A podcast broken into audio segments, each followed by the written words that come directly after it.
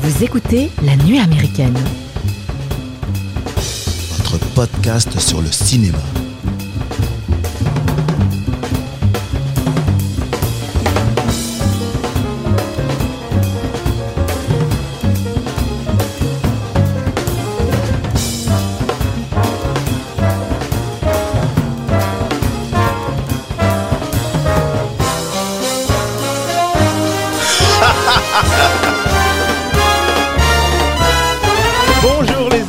Enfin vous êtes là, un peu en retard, je dois le dire. Nous vous attendions pour débuter les festivités. Bienvenue à la table de la nuit américaine et pas n'importe quelle table. Vous êtes à la table des mariés. Ce soir, nous célébrons le mariage de l'esthétisme et de la tristesse en traitant du film de Lars von Trier Mélancolia, sorti en 2011 avec dans les rôles principaux Kirsten Dunst, Charlotte Gainsbourg et Kiefer Sutherland. En deuxième partie d'émission, nous rendrons hommage à l'immense carrière de Jean-Paul Belmondo et nous parlerons aussi de Démonique, dernier film du réalisateur canadien Neil Blomkamp, disponible en VOD. Et surtout, ne partez pas sans votre part de dessert, les fabuleux coups de cœur de toute l'équipe. Alors pour vous servir ce soir, je vous présente l'équipe à qui vous pourrez tout demander, petit four, un verre de champagne supplémentaire ou toute autre demande incongrue. Et en commençant par la voix qui adoucit nos cœurs, Éléonore, bonjour. Salut. C'est vrai, non, c'est vrai. C'est vrai. Oui, d'accord. Éléonore, tu as en face de toi celui qui portera les plateaux sans trembler. Loris, bonjour. Ouais, moi je porte tout ce que tu veux. Bonjour. Et je termine euh, bien évidemment par le wedding planner. Celui qui gérera cette cérémonie d'une main de maître. Mathieu, bonjour. Mathieu, Bonjour à tous. voilà. Clair, C'est ce net. qu'il faut. hein. Mais avant de faire un premier tour de table, l'heure est venue de poser la question qui animera nos débats et pas nos ébats, hein, dans les bunkers. Pas dedans, hein. Eh oui. Euh, L'esthétisation de la fin du monde rend-elle son funeste dénouement plus supportable?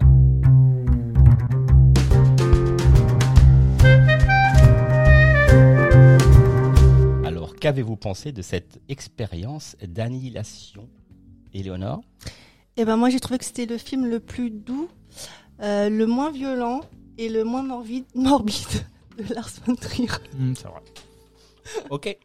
Ben, en fait j'ai adoré le côté euh, romantique, euh, le côté visuel romantique euh, inspiré donc du romantisme du 19e siècle. Je suis fatiguée. Mais c'est un très beau film, t'as raison. Ouais, ouais. Et tout ce qui va avec, hein, le- la musique, euh, Richard Wagner, euh, Mm. qui apporte de la puissance, euh, le côté grandiose. et voilà, ça m'a transporté. J'ai beaucoup aimé le côté lyrique. Il y a beaucoup Mm. d'émotions dans ce film. Loris? Euh, alors, moi c'était euh, ouais, j'ai les, Lars von Trier. Habituellement, je, je suis pas fan, mais quand j'avais vu ce film, en fait, c'était euh, ouais une vraie petite claque parce que déjà j'aime beaucoup le thème fin du monde. C'est un truc, moi j'aime bien les films qui traitent de, ça et de voir comment ils les traitent de manière différente. Et là, c'est clairement une une peinture très différente de la fin du monde puisque j'avais jamais vu ça. comment tu tu encaisses en fait une telle nouvelle de plein fouet, si tu veux, une planète qui arrive. Euh, pour détruire euh, la planète Terre, comment est-ce que tu vis, comment tu vis tes derniers instants, etc. Et j'ai trouvé euh, un, ce film tr- déjà très beau esthétiquement. et ensuite le jeu d'acteur de Kirsten Dunst, pour moi, c'est son meilleur film en fait. Après, j'en ai, j'ai peut-être pas tout vu d'elle, mais en tout cas, moi, j'ai été bluffé par sa performance. Elle a eu un, un prix d'interprétation à Cannes, c'est ça? Cannes, ouais. Mm. À Cannes. Et, et en fait, c'est ce, cette, atmosphère en vase clos. Tu vois, comment tu affrontes la fin du monde dans l'intimité, la, plus grande intimité possible, en fait, avec tes proches, etc. Et comment, euh, on va en parler, mais son rapport à elle, à, sa dépression, et comment euh, euh, les autres autour d'elle vivent cette fin du monde, et elle, elle est complètement détachée à cause de ça. Enfin bref, c'est des choses qui, moi, m'ont marqué. Et, euh, voilà, j'ai trouvé que c'était vraiment un super film. Euh, après, il y a des petites incohérences, on en parlera aussi, mais ouais, j'ai adoré. D'accord, Mathieu?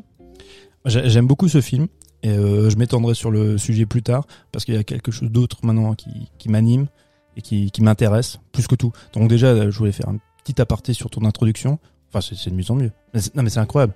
Moi, chaque nouvelle intro surpasse la précédente. Je, Donc- fais, je donc- fais de mon mieux avec la, la plume, quoi. Mais, non, mais alors, ta plume, mais, mais alors, je ne sais pas quel est l'encrier de ta plume, mais en tout cas, c'est sous le sceau de Flaubert que c'est marqué. Enfin, c'est incroyable. Ce que je voulais en fait te demander, Mike, mon petit chéri, Ah, tu te doutes que j'allais te poser la question parce que je voulais déjà en parler euh, il y a deux semaines, mais on t'avait donné des devoirs. Exact. Parce qu'une des dernières émissions que nous avons faites, nous avons traité de Jean-Claude Van Damme. Autour de cette table, nous sommes tous fans de Jean-Claude Van Damme. Oui. Il n'y a pas de demi-mesure, hein, on est fan à bloc. Et toi, tu n'avais jamais vu de film de Jean-Claude. Oui, j'avais vu des interviews, j'avais vu ses grands écarts, mais c'est tout ce que j'avais vu de lui. Oui, voilà, c'est ça, tout ce qui est très superficiel. Voilà. Mais l'œuvre de l'homme, de l'artiste, Ouais. tu n'avais jamais appréhendé. Jamais. Et donc, du coup, la question, est-ce que tu as vu des films de Jean-Claude? J'ai vu des films de Jean-Claude Van Damme. J'en ai non, faux. J'en ai vu qu'un. Ok, déjà bien. hein. J'en ai vu qu'un. Et euh, j'allais voir un deuxième quand à ma porte quelqu'un a frappé. Mince. C'était Mathieu. Bah, Il a interrompu ma- mon, mon- mon visionnage de Time Cop Ah. que je vais reprendre du coup. Mais donc Mais euh, t'as vu je quoi, l'aurais alors vu. J'ai vu The Répliquant. alors.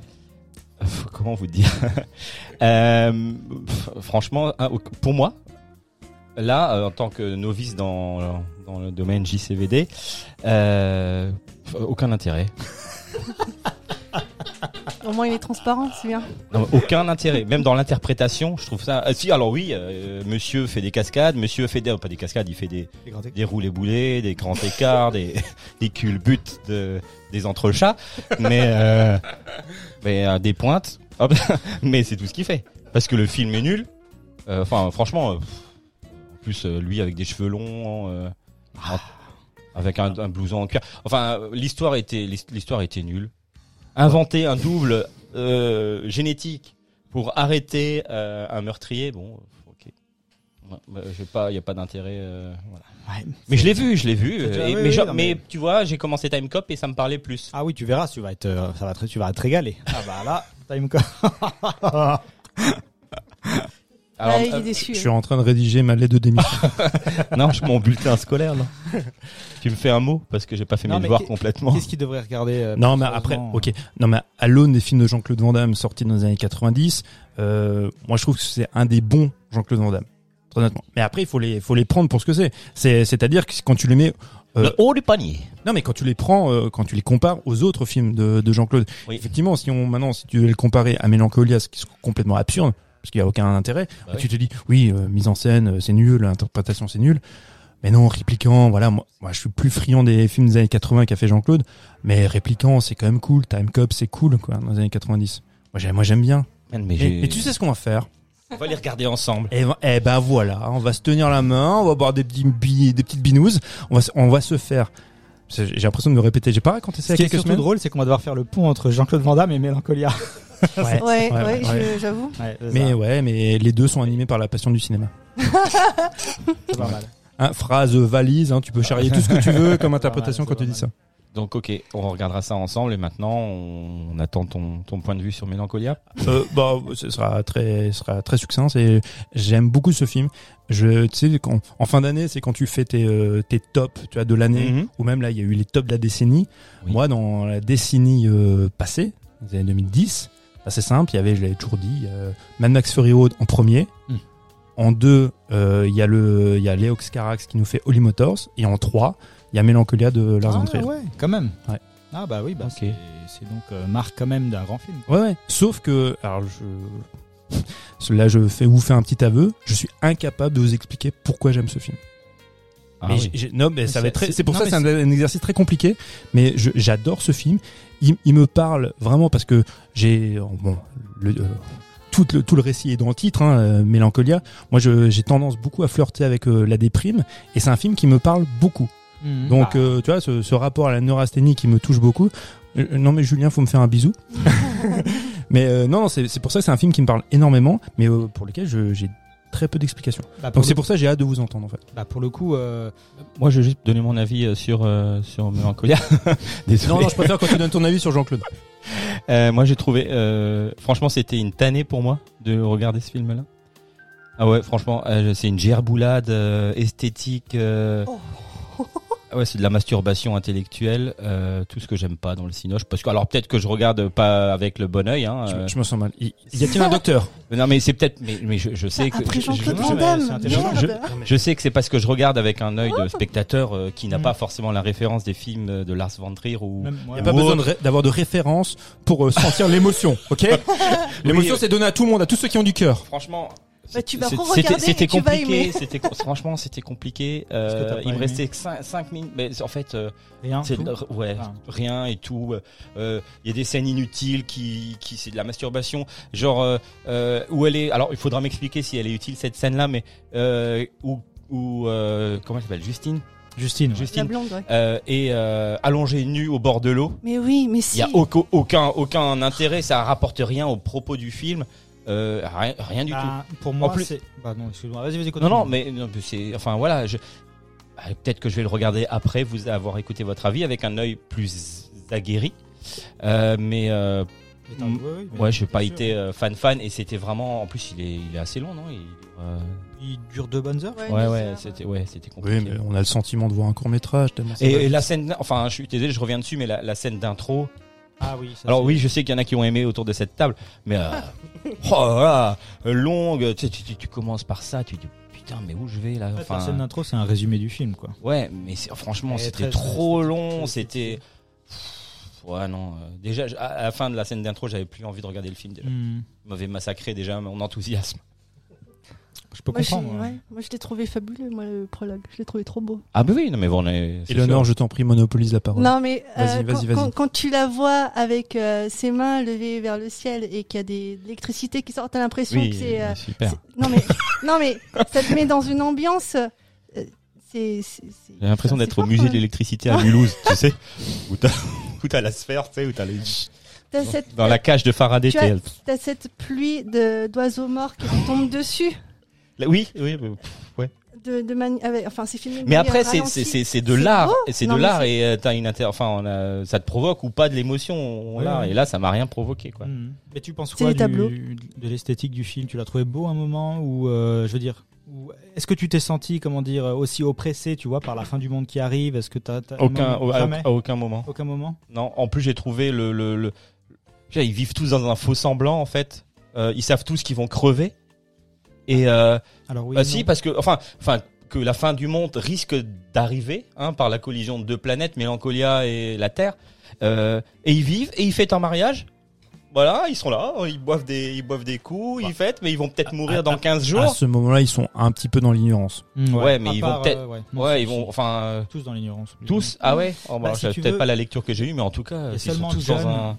John qui lui représente un peu le côté scientifique, qui lui euh, bah, suit un peu la trajectoire de Mélancolia et qui se renseigne un peu euh, scientifiquement entre guillemets sur euh, qu'est-ce qui va se passer.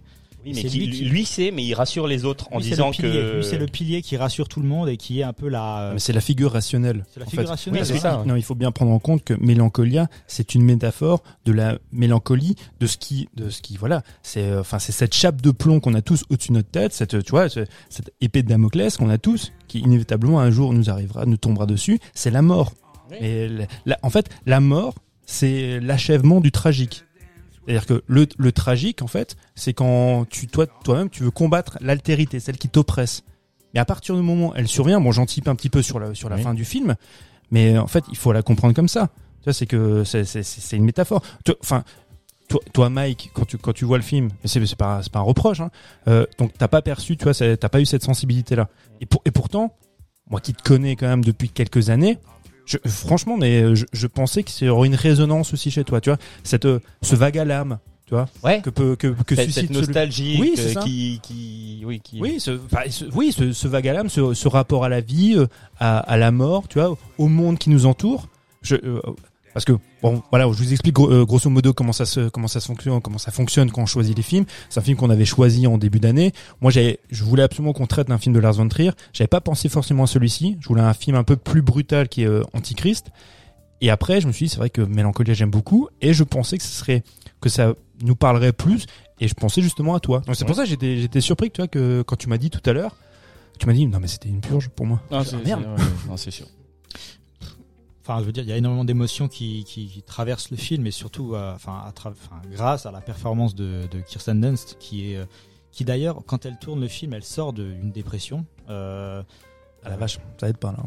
oui, donc bon, typiquement, La rémission est compliquée. voilà. Mais euh, et puis Lars von Trier est aussi, von Trier est aussi passé par là. Du coup, il en sortira probablement jamais. Voilà, donc il sait comment filmer ces choses et il sait comment les mettre en image.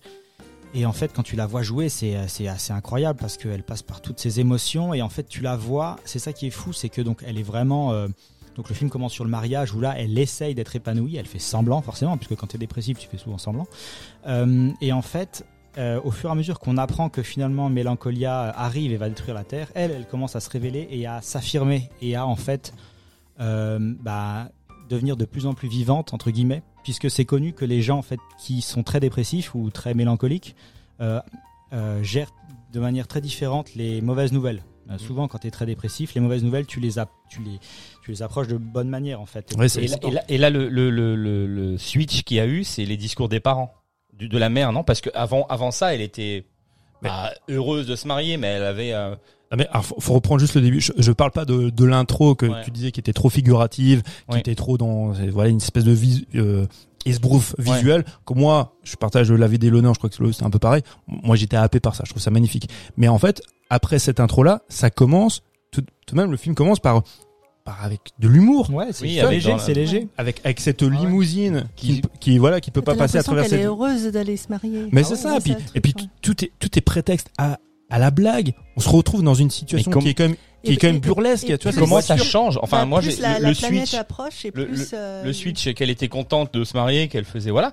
Et comment elle tombe di- directement dans cette dépression euh, du, du, d'une quasiment d'une minute à l'autre Bah, Mais- c'est la, dé- la dépression, c'est comme ça. Enfin, je veux dire, c'est un peu bipolaire. Oui, quoi. bon, euh, on a, on a, oui. S- Surtout, alors surtout, enfin, les mots peut-être ont leur importance, mais euh, enfin, et, et même si je ne maîtrise pas le sujet, là pour le coup, on parle véritablement de mélancolie et pas encore de dépression. Mm.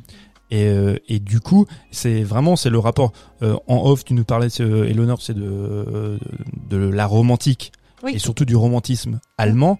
C'est vraiment ça, tu vois. C'est c'est le traitement de ce qu'on disait tout à l'heure, c'est du vague à l'âme.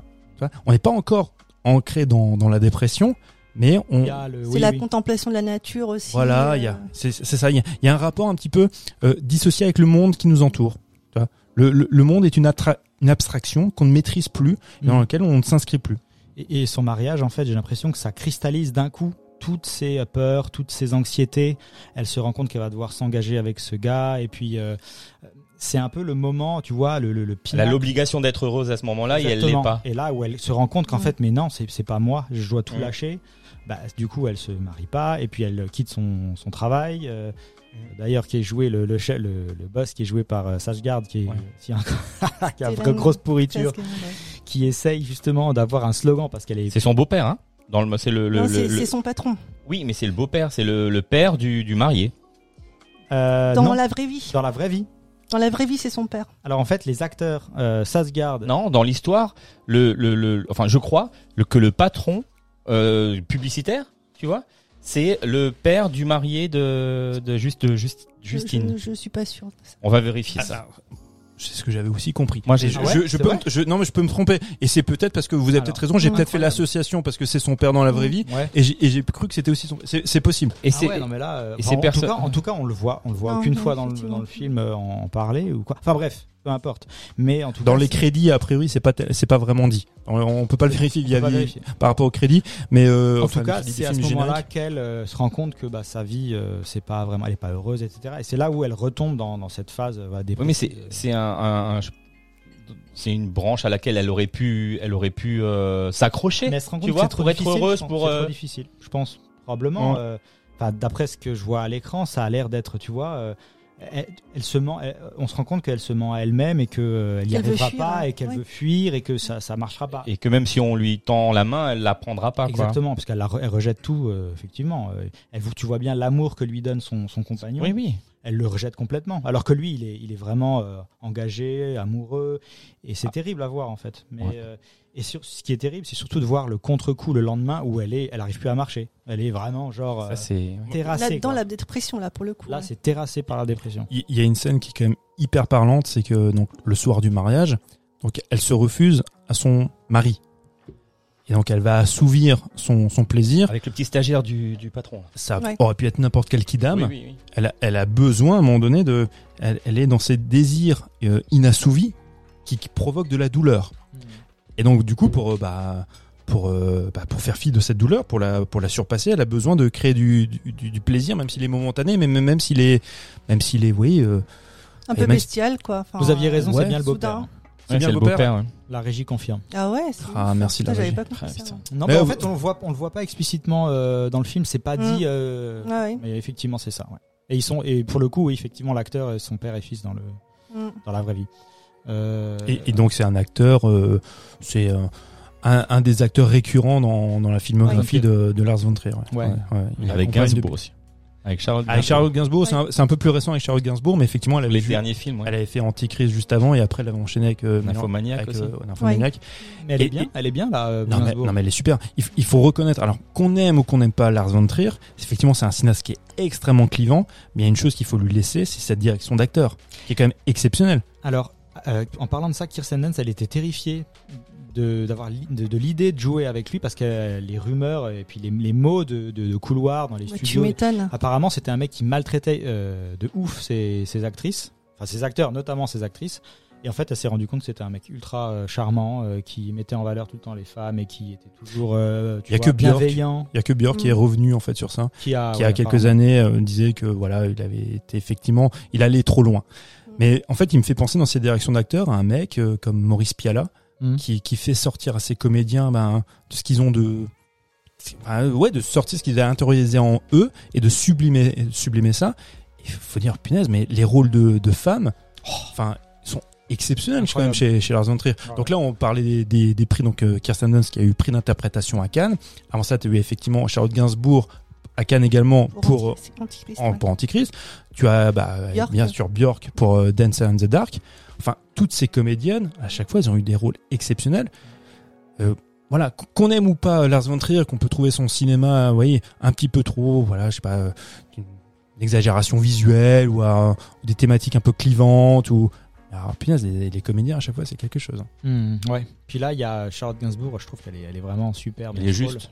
Elle est juste et puis en plus, euh, c'est très symétrique en fait son rôle avec Justine. Euh, euh, T'as d'un côté Justine ultra dépressive, de l'autre côté Claire qui est un peu le rock. Tu vois, la sœur qui, euh, qui la maintient et puis qui la fait vivre son quotidien. Et au fur et à mesure que Mélancolie arrive, bah, c'est ce que Ouais, je disais, c'est justement Justine qui s'affirme et qui se, se libère dans la fin du monde, et l'inverse, c'est Claire qui s'effondre. Elle Parce passe bon. de dépression à, on va dire, à la zénitude, à du bouddhisme Ah ouais. presque vers, Ah ouais. envers la fin du monde, tu sûr. vois. Et l'autre qui passe de, du calme olympien à quasiment l'hystérie. Exactement. C'est, Alors, c'est ce qu'on pourrait appeler, alors, c'est un peu pompeux et euh, c'est de mon fait, c'est ce qu'on pourrait appeler la, espèce- la sérénité eschatologique. C'est que l'eschatologie, donc euh, en religion, donc euh, chez Lars von Trier, on parle beaucoup en fait hein, de, du christianisme, de religion aussi, hein, même si même s'il s'en défend, mais euh, il y a des thématiques quand même qui sont assez probantes. C'est face effectivement à la fin des temps, tu as donc soit la dé- le, le mélancolique, le dépressif, qui est qui reste serein, ou tu as l'innocence de l'enfance. Parce que je sais pas si vous vous souvenez, l'enfant Il est très, il est Il ferme les yeux. il est serein aussi. Il accepte totalement. Bah, il est serein parce que le- la, la- la force de l'enfant, son innocence veut que il est entouré.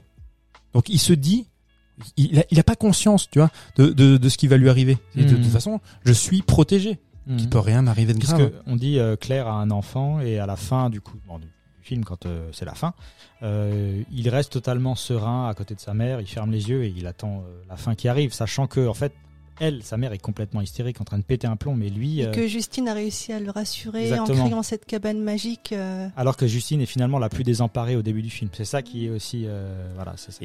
Et, dans les références, tu vois, donc on parlait, euh, enfin, c'est teinté effectivement de, de romantisme allemand, mais aussi de ph- philosophie allemande. Mhm. Ça, c'est, ça revient, comme soit chez Schopenhauer ou, ou chez Kant, c'est que, en fait, comme chez Schopenhauer, il, il, il est pas nécessaire euh, d'avoir une connaissance empirique de la fin des temps, qui d'ailleurs est impossible, tu vois, oui, oui, oui. pour l'appréhender ouais. sereinement, comme, Comme le, la mort. exactement comme le fait euh, Justine, qui elle est, est dans l'attente. Elle est pas confrontée à la mort, elle est constamment dans l'attente de la mort. Enfin, c'est pas vraiment la mort, c'est l'attente de la fin. De la fin, de la fin Quand- de sa, sa peine aussi. Bah, de la fin de sa hein. peine, de la fin de la vie, de la fin du monde. Quand, quand tu es dans une, dé- dans une mélancolie euh, marquée, comme une dépression, tu, tu n'es pas en attente de la fin de la vie et de la fin de cette vie Oui, de la ou de la fin Ouais, ouais. de ta souffrance. Et, et en fait, c'est c'est ça que ça caractérise que ce film, dont ce film parle, cette mélancolie en fait, et cette mélancolie à cette planète qui va lui tomber, nous tomber sur la gueule. Enfin, c'est pareil. Le film, c'est peut-être pas une question aussi de, de moyens. Elle nous présente quoi? Elle nous présente la fin d'un monde, mais la fin de quel monde? La fin d'une civilisation, d'une civilisation bourgeoise. C'est tu vois, c'est c'est concentré, c'est circonscrit. Bourgeoisie. C'est ça, c'est circonscrit à cette bourgeoisie. Mhm. On, on, on ne parle pas de ce que On voit rien d'autre. on serait dans un film américain, on aurait tout de suite breaking news. On, on Oui. verrait des images, tu vois, d'infos, comment le monde, comment New York se casse la figure, Le comment machin. euh, ouais, C'est ouais. c'est ça. Mais là, non, parce que c'est circonscrit à une civilisation. Mais même pas. Ouais, mais c'est ce que je trouvais. C'est très ce que- intime. C'est ce que je disais, C'est ça. c'est le côté intime, vase clos, où tu vois comment les relations sont complètement perturbées à l'approche d'une nouvelle comme ça, quoi. Et comment, euh, moi, le pivot, le pivot, c'est clairement John qui se suicide, quoi. Euh, Ouais. Ce qui lui est la. le- Mais, mais tout ça, c'est la fin. Tout ça, ça reste quand même la fin. Parce qu'en fait, quand tu disais, tu vois, comment il s'y prépare. Il s'y prépare comment? Dans le déni? Puisque John, euh, c'est John? Putain, je, je Oui, sais John, pas. c'est John. c'est à, à part, à part, John- euh, à part Justine. Non, mais à part Jus- Justine, qui, elle, ne s'en cache pas, puisque elle attend, elle le sait très bien. Voilà, ça va venir. John n'est pas dans le déni. Bah si, parce qu'il il est censé être la raison. Il a un doute. Et en fait, le- la, la force de la raison, c'est d'accepter le doute. Quand tu es dans la croyance, quand tu es dans la foi, il n'existe pas de doute. Tu ne peux pas avoir le doute. Le doute est annihilé quand tu as la foi. Lui, c'est un homme de science. Mhm. La force d'être un homme de science, c'est de toujours avoir, Tu te bats sur les faits. il y a des faits, et si les faits ne sont pas avérés, il y a toujours un doute derrière. Oui. Et lui, il dit, il dit toujours, non mais, ne méprends pas. Il y a des scientifiques qui disent que c'est ça. Mais il n'est pas dans le déni. Quand tu es dans le déni, c'est quand tu sais que ça va partir en sucette et que tu volontairement dis ah bah euh, en fait non ça va bien aller. Lui il y croit fermement. Ben, tu C'est- sais, tu que sais la- que- non, mais quelle, la scène qui remet ça justement en contradiction, c'est le jour où effectivement, Il apprend. euh, bah, au- en fait, elle va pas leur tomber dessus, elle fait, c'est bon. Tu vois, euh, je, je caricature, mais on a eu chaud. Ouais. Et l'autre, et Charles Gainsbourg le regarde, fait. Quoi, t'étais pas sûr Ouais, c'est ça, t'étais pas sûr. mm. Eh oui, c'est ça, il, est- il est pas sûr. C'est effectivement, alors c'est peut-être pas du déni, Mais effectivement, mais c'est la sûr, raison qui est toujours dans cette réflexion de se dire, est-ce que voilà, est-ce qu'il y a toujours cette possibilité ou pas sûr, mais c'est là où c'est le moment où euh, il, il- il se rend compte qu'en fait euh, ils sont foutus quand il regarde à travers le télescope et il regarde le truc, il lit un, il lit je sais pas quoi et là tu vois dans son regard il, il sait que c'est en fait euh, c'est mort. Il dit rien, il dit rien, il se barre. pour protéger. euh, Ouais, mais il Il se suicide, non, il ça- se suicide, hein, c'est Ouais, il ça se suicide, ouais. Mais les, les hommes sont quand même montrés dans ce film-là. Des, comme- des lâches. Ouais, voilà, c'est ce que part lâche le- parce que le Michael qui quitte sa femme, euh, enfin qui bon, après elle l'a, À part le elle marié cherché, en fait. mais euh, À part le marié, ouais, techniquement. bah, l'autre, oui, Si tu veux le père, Ben, le, le euh, père de Justine, l'autre il effectivement. suicide, ça peut être aussi euh, vu comme Ouais, un acte de lâcheté. Le père de. Justine qui ne va pas, euh, qui ne reste pas la nuit pour Ah oui, oui, qui part. Effectivement, c'est lâche. Mhm. Euh, c'est vrai que l'homme euh, est perçu plutôt comme un lâche. Mm. Euh, on, on sent que son père effectivement a été un lâche toute sa vie. Voilà. Aussi, aussi bien avec sa relation, donc c'est John Hurt, aussi bien avec sa relation avec Charlotte Rampling qu'avec sa fille. Parce qu'on n'en parle pas de Charles Trampling. Non mais non. eh, eh, l'intervention de truc, Charlotte Rampling, Bam, elle te casse Allez, le truc. elle est géniale. ouais, elle est entière, ouais. Ouais, ouais. En gros, c'est la, c'est la, la mère, la mère divorcée qui au bout de, qui est au bout du rouleau, qui a jamais cru au mariage, qui a jamais. Ah cru mais qui n'a plus foi, foi en rien, Voilà, ni ça. au mariage, ni en l'humanité, ni en personne, tu vois. Et du coup, euh, quand t'es invité à un mariage, euh, elle balance des les répliques. C'est le mariage de sa fille quand même, Charlotte. Elle bordel. refuse de faire le discours. euh, Ouais, ouais. elle, c'est- ouais. Donc euh, bon, c'est vrai que pour le coup, c'est un peu, c'est un peu glacial l'ambiance en fait. Mais euh, après, au niveau de l'esthétique du film, moi, j'ai adoré quoi, de voir euh, Mélancolia comment elle est représentée. En fait, c'est un, c'est un astre. Beau. Ça j'ai trouvé beau aussi. très beau. Oui.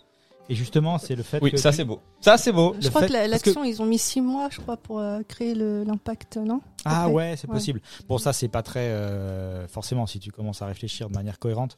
Normalement, tu peux pas être détruit comme ça euh, par l'impact. Tu meurs bien avant, évidemment, puisque quand tu as un astre plus gros que la Terre qui arrive pour te détruire, Mm. tu meurs de des tremblements de terre et euh, Ah oui. éruptions volcaniques avant, puisqu'il y a l'attraction qui fait. Que-. Ah, c'est pour ça que je dis que ce film est nul. J'ai incohérent, Oui, oui, incohérent du Ah, toi- début toi- à la fin. Toi, tu as un œil scientifique, Mike. Mais Tu nous, fais partie des rationnels. mais c'est ça. Alors que nous, nous, on est dans, on est, on est dans l'émotion. On est dans le poétique. Rêveurs, d'accord. Généralement C'est moi, mais je vous laisse Mais la non, mais place. on est d'accord que c'est tellement mieux de voir l'astre euh, petit à petit approcher et tout Évi- détruire. Évidemment, évidemment, Évidemment. Et surtout, comme je disais, comme c'est circonscrit à une famille, à un monde qui est donné, tu vois, qui, qui nous est présenté, le, on sait très bien que c'est une métaphore. C'est la fin d'un monde, c'est la fin d'une civilisation, c'est la, c'est la fin de, pas de la dépression, c'est l'achèvement, je disais, du, du tragique. Hmm. Et c'est ça qui fait toute la beauté du film. D'accord. Et, non mais Mike, une, fin, Non, mais on- je- on- je- on- non mais je comprends, mais on le regardera ensemble. D'accord. Mais on regarde, il faut et pas bien habiter chez moi parce que j'ai bien l'impression. parce que franchement on a plein de choses à faire. Mais Euh, ouais, ensemble. qu'il y a plein de petites, petites scènes qui, qui représentent aussi la détresse complète de l'être humain sur le fait qu'il n'y ait aucune échappatoire à ça, quoi. Quand tu vois à la fin euh, Gainsbourg qui prend la, la petite voiturette de golf pour partir, genre, mais tu vois, Et, et- tu vois ce que tu vas et- et quelle est, Euh. est, en, en sortant de ce film, quelle est la question qu'il faut se poser? Tu vois, tu vois ce film et tu te dis que- que- quelle question tu te poses? Quelle question je me pose Ouais. En sortant de ce film. Ah bah, je Tu- me- tu- la que- seule question que je me pose, c'est comment ça se fait que Mike n'ait pas apprécié ce film. tu le vis, tu te poses pas de questions. Non, tu mais vois. ça, re- ça met en, ça, ça, De- ça te fait relativiser déjà sur ton existence sur, Sur ce qui est essentiel. sur, euh, sur ce qui est essentiel, sur la fin qui arrive très vite, sur plein de choses. Après, c'est des, des, des thèmes qui sont très récurrents dans le post-apo, dans la fin du monde, dans ces choses comme ça, tu vois. Mais euh, euh, là, ce qui est vachement bien, comme dit, c'est euh, c'est cette histoire de vase clos et tu te rends compte, en fait, euh, c'est aussi une critique de euh, des relations dans ta famille, des relations euh, avec tes proches, sur euh, comment tu valorises euh, tes relations par rapport à des choses plus importantes, etc. Voilà, c'est ça comme ça que moi je l'ai je l'ai ressenti, tu vois. Euh, après, euh, ouais, non, c'est un, beau film, quoi, en tout cas. ouais. Ok. Et Léonore, toi, tu voulais aborder le sujet du des références romantiques, euh, romantistes, du ouais, des références à l'art et au romantisme Oui. de Lars von Trier. Oui, je pardon. trouvais ça Euh, intéressant. Parce qu'on sent qu'il aime la période artistique de la Renaissance, du 15e à 16e. Et dans le prologue de Mélancolia, euh, il fait référence au tableau de chasse, on voit de, de Ouais. Bruegel, l'ancien. Et il y a la magnifique scène aussi où Justine flotte sur l'eau, euh, encore habillée avec sa robe de mariée. elle, flotte vois- ou elle est à côté de l'eau? Elle flotte. Ah non, Tu- non, il y a encore une scène où elle est sur un rocher ou je Oui, sais pas ça c'est après. Ah, c'est Ah là celle-là. là. Voilà. Ouais. Et, et, et- Ah là là, Même- même si elle est à- cette- hein Même si elle est à poil, euh, aucun intérêt. en fait, il a pas aimé parce qu'il a pas suivi le film.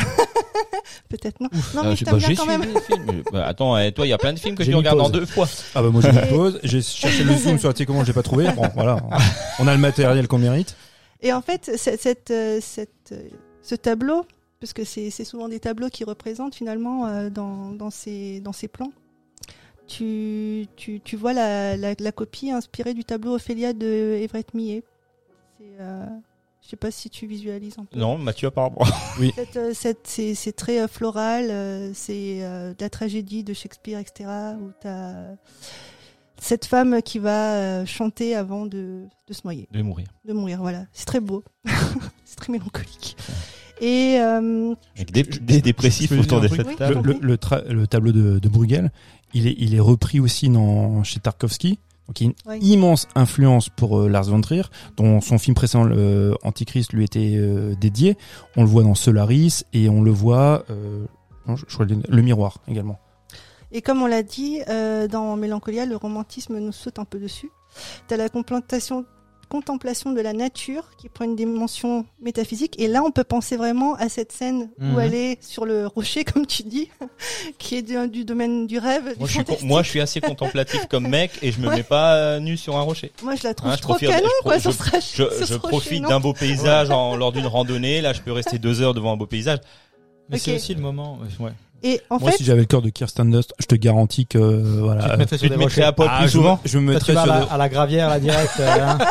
Oui, et je oui, non, mais attendez, je, je suis en train de me chercher, je, je, je, je me mêle à la nature, euh, je fais un, un travail d'introspection. Ok. Mais c'est ça, et, et comme on l'a expliqué, plus l'issue fatale arrive, et plus la- l'état de dépression et de, de mélancolie de Justine s'améliore et, et s'accorde parfaitement avec ce qui l'entoure. Et du coup, quand tu vois cette scène, c'est comme si elle communiait, enfin pour moi, avec, la, planète, la Exactement. planète. avec la planète. Et du coup, cette, a- a- cette scène fait à nouveau penser à d'autres tableaux. Ah bah oui. Pour moi euh, Vas-y. Donc t'as, euh, par exemple, l'homme blessé de Gustave Courbet, qui, euh, qui que, que l'on retrouve souvent en lien avec le poème euh, du dormeur du Val de Rimbaud, toujours dans le romantisme, tu vois. Et t'as les diverses représentations aussi de Narcisse, par exemple Ça, je de- connais. de Nicolas Poussin, euh, où t'as s- cet homme euh, nu fondu dans la nature, et on peut se poser la question du coup, est-ce que euh, bah, c'est peut-être un peu tiré par les cheveux, j'avoue, mais est-ce que Capillotracté, est-ce que finalement, euh, ce serait pas, est-ce qu'elle se re- regarderait pas elle-même dans ce dans cette Mhm. planète, dans, dans cette C'est- mélancolie. C'est exactement mélancolique. ça. Moi, je pense que c'est Ah, C'est exactement, exactement ça. T'as tout à fait raison. Yes. Bah oui. Mais c'est clairement ça. Ouais. Bien sûr. Vous avez La regardé mélancolie. En plus, Mais non, la mélancolie, Vous avez c'est un regardé miroir. le film sous c'est- substance parce c'est que pour moi. ça qu'elle est nue. En plus, c'est la couleur que que qu'a Kirsten Dunst, c'est la même Elle que la planète. C'est vraiment une sorte de symbiose euh, esthétique et aussi euh, Ah. de réflexion. Et même, on peut même se demander si elle n'est pas possédée aussi un petit peu euh, par, Un par petit la, peu, pla- ouais. par la planète. Et hum, j'avais aussi envie de parler, parce que ça me tient à cœur, de la de de- d'autres films, donc de von Trier, et de son de son amour, de son intérêt pour euh, pour Jérôme Bosch, le peintre néerlandais. Ah, Je suis désolée. Hein, Vas-y, non, mais tiens, de- vas-y, lâche-toi. T'as que- raison. Donc lui, c'est Le jardin euh, des délices. Oui, voilà.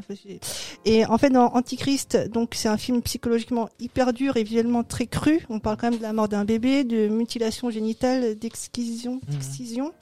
Et euh, malgré tout, il arrive toujours à harmoniser euh, le tout avec des scènes magnifiques euh, posées comme un tableau. On parlait tout à l'heure de la scène de la pluie des oiseaux morts.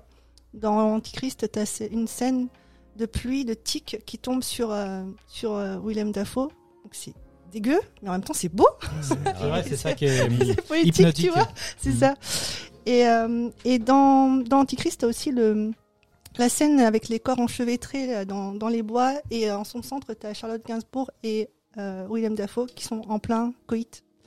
Et donc ça, tout ça, ça fait penser à effectivement à des tableaux de Bosch. Euh, Il y a ce mélange de nature, de fantastique avec le réel, de divin, de diabolique. Et euh, même entre les caractères des deux artistes, tu as des similitudes puisque Bosch était connu comme euh, créateur de rêves et de cauchemars. Et dans son œuvre, donc Le Jardin des délices, qui est un triptyque avec euh, d'un côté, as la nature luxuriante avec Adam et Ève qui représente l'Éden. De l'autre, à droite, tu as l'enfer avec des monstres, des personnages très caricaturaux, des, des hommes qui sont torturés, etc. A les oreilles volantes. mais oui, mais c'est c'est c'est vraiment euh, très euh, Il y a un, Très violon, il y a un, surréaliste, il y a un quoi. violoncelle, des oreilles volantes. c'est- Non, mais- c'est- non, c'est- Ma- c'est Mike. assez, euh, Excuse- Excuse-moi, juste deux Non, secondes. mais c'est Ma- une autre- Mike, est-ce que je- ce qu'on va Un faire thermomètre Mike, Mike, Mike, Un Mike. thermomètre, ça? Eh oui, Tu Mais t'es tu en t'es fait, jamais non. intéressé à l'art. Si, Alors, on ah, est- ah, tu sais ce qu'on va faire? Attends. Si, tu sais si, ce qu'on on va est allé faire à, Tu sais- on tu- est allé à Florence ensemble, on a fait, on a vu plein de, de, de- de- Ça a été laborieux, je sais. Tu sais ce qu'on va Ah faire? non, non, Tu sais pas ce du qu'on va tout, faire? c'est Je vais te génial. l'offrir. Pour 16 euros, ta chaîne nous a fait en fait euh, tout Jérôme Bosch avec toutes les explications, toutes les œuvres. Je, je vais te l'acheter. Ouais, Tu vas, tu vas hein. voir, Ouais. tu vas halluciner. Et là, quand tu vas voir ça, tu vas te dire putain, mais j'ai vu ça dans tel film, j'ai vu ça dans tel Ouais. film. C'est incroyable. Je, je vais te l'offrir. Putain, Ah bah beaucoup oui, de choses à faire avec toi. Ah ouais. Et en son centre, tu as des personnages, euh, Pardon. tu as des hommes et des femmes nus qui représentent euh, le péché et la décadence humaine. Et donc les délires imaginatifs de, de Bosch ont dû inspirer Lars von Trier puisque euh, celui-ci représente la laideur du monde qui nous entoure. Tu as des délires érotiques dans un contexte biblique. T'as- dans- au milieu, à un moment donné, tu en as un qui plante euh, un bouquet de fleurs euh, dans les fesses de l'autre. Il y a un mec qui fait un vraiment- poirier. Ça va très très loin. voilà, c'est ça. Non mais, non mais Mike, si- non mais si- non mais non mais Mike, là là tu es en train de nous, nous, nous citer ce que tu vois hors contexte. Donc ça a aucun Non, mais c'est très, très Parce que- beau, Parce, c'est très, parce très qu'il beau. faut se dire que chaque chaque image, chaque dessin a un sens. Donc effectivement, alors si tu mets si tu prends dans une main la Divine Comédie et dans l'autre la Bible, tu vas voir que c'est hyper intéressant. La Divine Comédie qui était dans Peur sur la ville. C'était un livre qu'il avait euh, Belmondo entre les mains. Oui, c'est de qui la Divine Comédie? De Belmondo. Ah mais on- non mais on, a- on a beaucoup, il y a encore beaucoup de boulot. Mais on va y arriver, on va y arriver. En plus à Florence, je t'ai je t'ai emmené. Et je sais. il avait une maison là-bas, donc c'est notre ami Dante. Exact. Voilà. Bon bref, on en reparlera. Oui, je, fais bref, hein, mais euh, et en fait c'est dans, le contexte de la réforme que Bosch, je vous dis, euh, crée ses œuvres euh, et donc le, pouvoir de l'Église est remis en, question. Et si je parle de ça, c'est parce qu'il y a forcément un lien avec Lars von Trier dans Breaking the Wave par exemple. Et donc il a Bosch a vécu la, période de la guerre des religions où les procès pour sorcel- sorcellerie en Europe étaient mon- monnaie courante. Et hum, dans les films de Trier, il y a toujours cette fascination qui, mêle la nature à la perversité humaine. Et, euh, et voilà. Et je voulais ter- terminer juste avec le summum de, de l'esthétisation du mal, mais plus dans le scénario que dans l'image. C'est, euh, j'ai vu le film euh, The, House That Jack Built. C'est là où je voulais t'emmener en fait, s'il y avait des résonances avec ça. Alors, euh, j'ai cru, enfin moi c'est à la limite du supportable pour moi. Euh, donc il s'agit d'un serial killer qui s'est mis en tête qu'il était un artiste et que ses œuvres allaient être euh, des chefs-d'œuvre et il va chercher à produire l'œuvre d'art parfaite. je sais pas si je peux spoiler ou pas, mais Bah, euh, Oui, vas-y, on va pas le traiter. donc en fait, ça. En Comment fait, ça c'est, c'est, un, ingénieur et en fait, il, il- son rêve c'était d'être architecte et il veut construire sa, sa maison lui-même. Il construit une maison en bois puis chaque jour euh, il la détruit parce que finalement sa maison parfaite elle sera faite de corps enchevêtrés qu'il aura buté. Il va tuer une soixantaine de personnes et ce sera euh, son chef-d'œuvre euh, final. Enfin, son chef-d'œuvre final c'est encore autre chose parce que tout à la fin il va, il va mourir et ce sera ça le tableau final. Enfin, pour C'est moi. sa mort. voilà, Ouais. c'est ça. et donc c'est c'est psychologiquement et visuellement euh, horrible et euh, parce qu'en fait, euh, enfin on n'en a pas parlé, mais euh, Lars von Trier ut- utilise euh, la, la- la technique de la caméra à l'épaule par le dogme, je sais plus quoi, Alors, on parlera après du dogme 95. 95. voilà. Mais oui, oui, j'en parlerai après si tu veux. Et du coup, ça donne un côté hyper glaçant au, au film, je trouve, parce que du coup, euh, c'est pris sur le vif et t'as l'impression que c'est un, comme un docu. Donc tu vois toutes les, tu vois toutes les, les scènes euh, de, de meurtre euh, filmées euh, de manière très réaliste et euh, c'est hyper flippant. T'as vu c'est arrivé près de chez vous de Benoît Poulvorde Alors, alors c'est arrivé près de chez vous, euh, c'est une bluette à côté de certains films de Lars von Trier. C'est clair. Et en fait, il y a- il y, a aucune morale. Il tue les enfants, il va, il va en faire de la taxidermie, il, il va, il, va créer des, des poses ignobles. Enfin, c'est c'est horrible, c'est c'est- c'est glaçant, c'est hyper brutal. Et moi, j'ai fermé plusieurs fois les yeux, j'ai enlevé mon casque parce qu'en plus, il y a des bruitages dégueux. Et euh, Massacre à la tronçonneuse qu'on a regardé ensemble, franchement, c'est du pipi de chat à côté. Et tu l'as vu où? Il est- On peut voir cette Et- horreur où? Euh, Ah, en salle, en DVD, euh, en Blu-ray. Moi, je l'ai vu au cinéma à l'époque. Ah, Et, euh, et Matt Dillon interprète le psychopathe d'une manière atrocement euh, Toi, tu trouves qu'il est chiant ce film Ouais, c'était chiant. Enfin, c'était chiant. euh, les deux premiers tiers sont, sont relativement euh, bien, j'ai j'ai bien aimé. Mais après, c'est au niveau du rythme. En fait, moi, je suis un gars où. euh, Il faut de la, il faut du Non, rythme. non, mais dès que même. Mais t'en as trouvé En fait, chez, toi, c'est du souvent un problème de montage. hein. En fait, j'ai l'impression Ouais, que c'est toi qui donne le rythme aussi. Ouais, c'est plutôt ça. Euh, Mélancolia, ouais, le rythme, moi, ne m'a pas gêné parce que si tu veux, c'est une sorte de, il y a une sorte de fluidité dans le- la narration et dans les idées, etc. D'accord. Là, effectivement, quand tu écoutes les Eleanor, euh, effectivement, et comme Mathieu l'a dit, Lars von Trier, c'est souvent très marqué au bout d'un moment parce qu'il est dans ses idées et ça va partir du côté de l'art, de Dante, de euh, l'enfer, etc. Si tu, comme Mathieu l'a dit en off aussi, c'est le genre de film où il faut être concentré à 100% dans le propos et suivre euh, ce que le mec te donne. Oui. Si jamais Pas regarder ça d'un œil, comme on disait. si tu loupes un moment, si tu lâches, si, c'est, un peu foutu. Ouais. Et du coup, euh, c'est là, moi, à ce moment-là, dernier tiers, j'ai, lâché parce que j'ai pas accroché le bon wagon au, bon- au- au bon moment. D'accord. Voilà. Ok. Alors, c'est- pas le film effectivement de von Trier que je préfère. Je pas, tu voulais dire encore quelque chose? Non. Euh, c'est loin pas le film que je préfère de, de lui, mais par contre, c'est le, le film, je pense, qui est le. C'est pas autobiographique, mais c'est celui qui rentre le plus en, en résonance avec sa personnalité Ouais. et avec Ouais, euh, oui, voilà. Oui, s- oui. son vécu par rapport aussi à comment il a été ben, ces dernières années, euh, comment il a été accepté par la critique ou justement euh, pas accepté ou rejeté parce que on en parlait en off, mais quand on parle de Mélancolia, inévitablement on parle un petit peu de son accueil au Festival de Cannes où il a eu des propos. Alors on va pas revenir là-dessus, mais il est un peu ambigu sur euh, voilà Hitler. sur Hitler, sur euh, Speer qui était l'architecte euh, des, des nazis. Bref. Mais euh, en tout cas, ce qui fait que pendant longtemps, il a été de persona non grata euh, à Cannes. Et en fait, c'est son rapport avec euh, l'art, son rapport au monde, son rapport à, à la critique. Il y a un côté très euh, Heidegger là-dedans, hein, tu vois, son, son Daizan en fait euh, dans, dans son monde à lui. Et, euh, et, ce, et ce film, je trouvais qu'il il était, il était très évocateur de sa personnalité de ce qu'il est. C'est pour ça qu'à un moment donné, tu te retrouves avec des plans aussi, tu vois, des images un peu subliminales de Adolf Mhm. Hitler, ce genre de choses. Ouais. Parce que tout ça, c'est une espèce d'écho, il y a un clin d'œil un peu très ironique, tu vois. Parce que le, le cinéma de Lars von Trier, aussi dépressif soit-il, il y a toujours, il est toujours accompagné un peu d'humour. Alors c'est de- très souvent de l'humour noir, tu vois, Mm. mais histoire de désacraliser un petit peu la chose pour dire ok, reprenez votre souffle. Après, si t'es pas, un- si t'es un peu hermétique à l'humour noir, ça te redonne pas du souffle. Au contraire, ça t'asphyxie complètement. Exactement. Mais il n'empêche que, bah ouais, Lars von Trier, même si je n'aime pas tout son cinéma, il faut dire que dans le paysage euh, cinématographique actuel, quel est le cinéaste le plus clivant, mais en même temps le plus intéressant visuellement de par ses thématiques, à part lui Souvent, je pense, un cinéaste que j'aime pas, mais je vais le citer quand même, c'est Michael Haneke, qui est un peu qu'on peut mettre un petit peu dans, dans la même cour, c'est-à-dire c'est des cinéastes, on, on voit leurs films, on aime, on n'aime pas, mais en tout cas, on, on ne reste pas indifférent. C'est très compliqué d'appréhender leur, leur cinéma. Pour les blagues, le blabla, je voulais dire Luc Besson. mais- et ben, tu sais quoi? Eh ben, tu sais- c'est marrant tu dis ça parce que tu sais, eh ben, voilà, merci euh, Lolo. tu sais pourquoi je pense à Luc Besson? Luc Besson, président du Festival de Cannes, c'est lui qui remet quand même la Palme d'Or à Lars von Trier pour Dance in the Dark et le prix d'interprétation à, à Björk. Euh, le film le mérite, mais moi je me souviens à l'époque, tout le monde était sur le cul. Hmm. Parce qu'on s'est dit, euh, Luc Besson, on a tous l'image maintenant, et moi le premier, voilà, Luc Besson, euh, dans le genre cinéma un peu bourrin, un peu bas du front, complètement décérébré. On, on se, on, a, on, a, on oublie, en fait. On est Luc- naïf.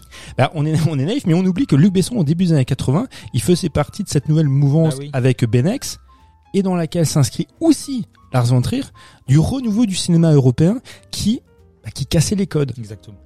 Quand euh, Luc Besson fait le dernier combat, encore aujourd'hui, je vous le dis, dernier combat, c'est un très grand film. Hmm. Ce bouet, c'est un bon film.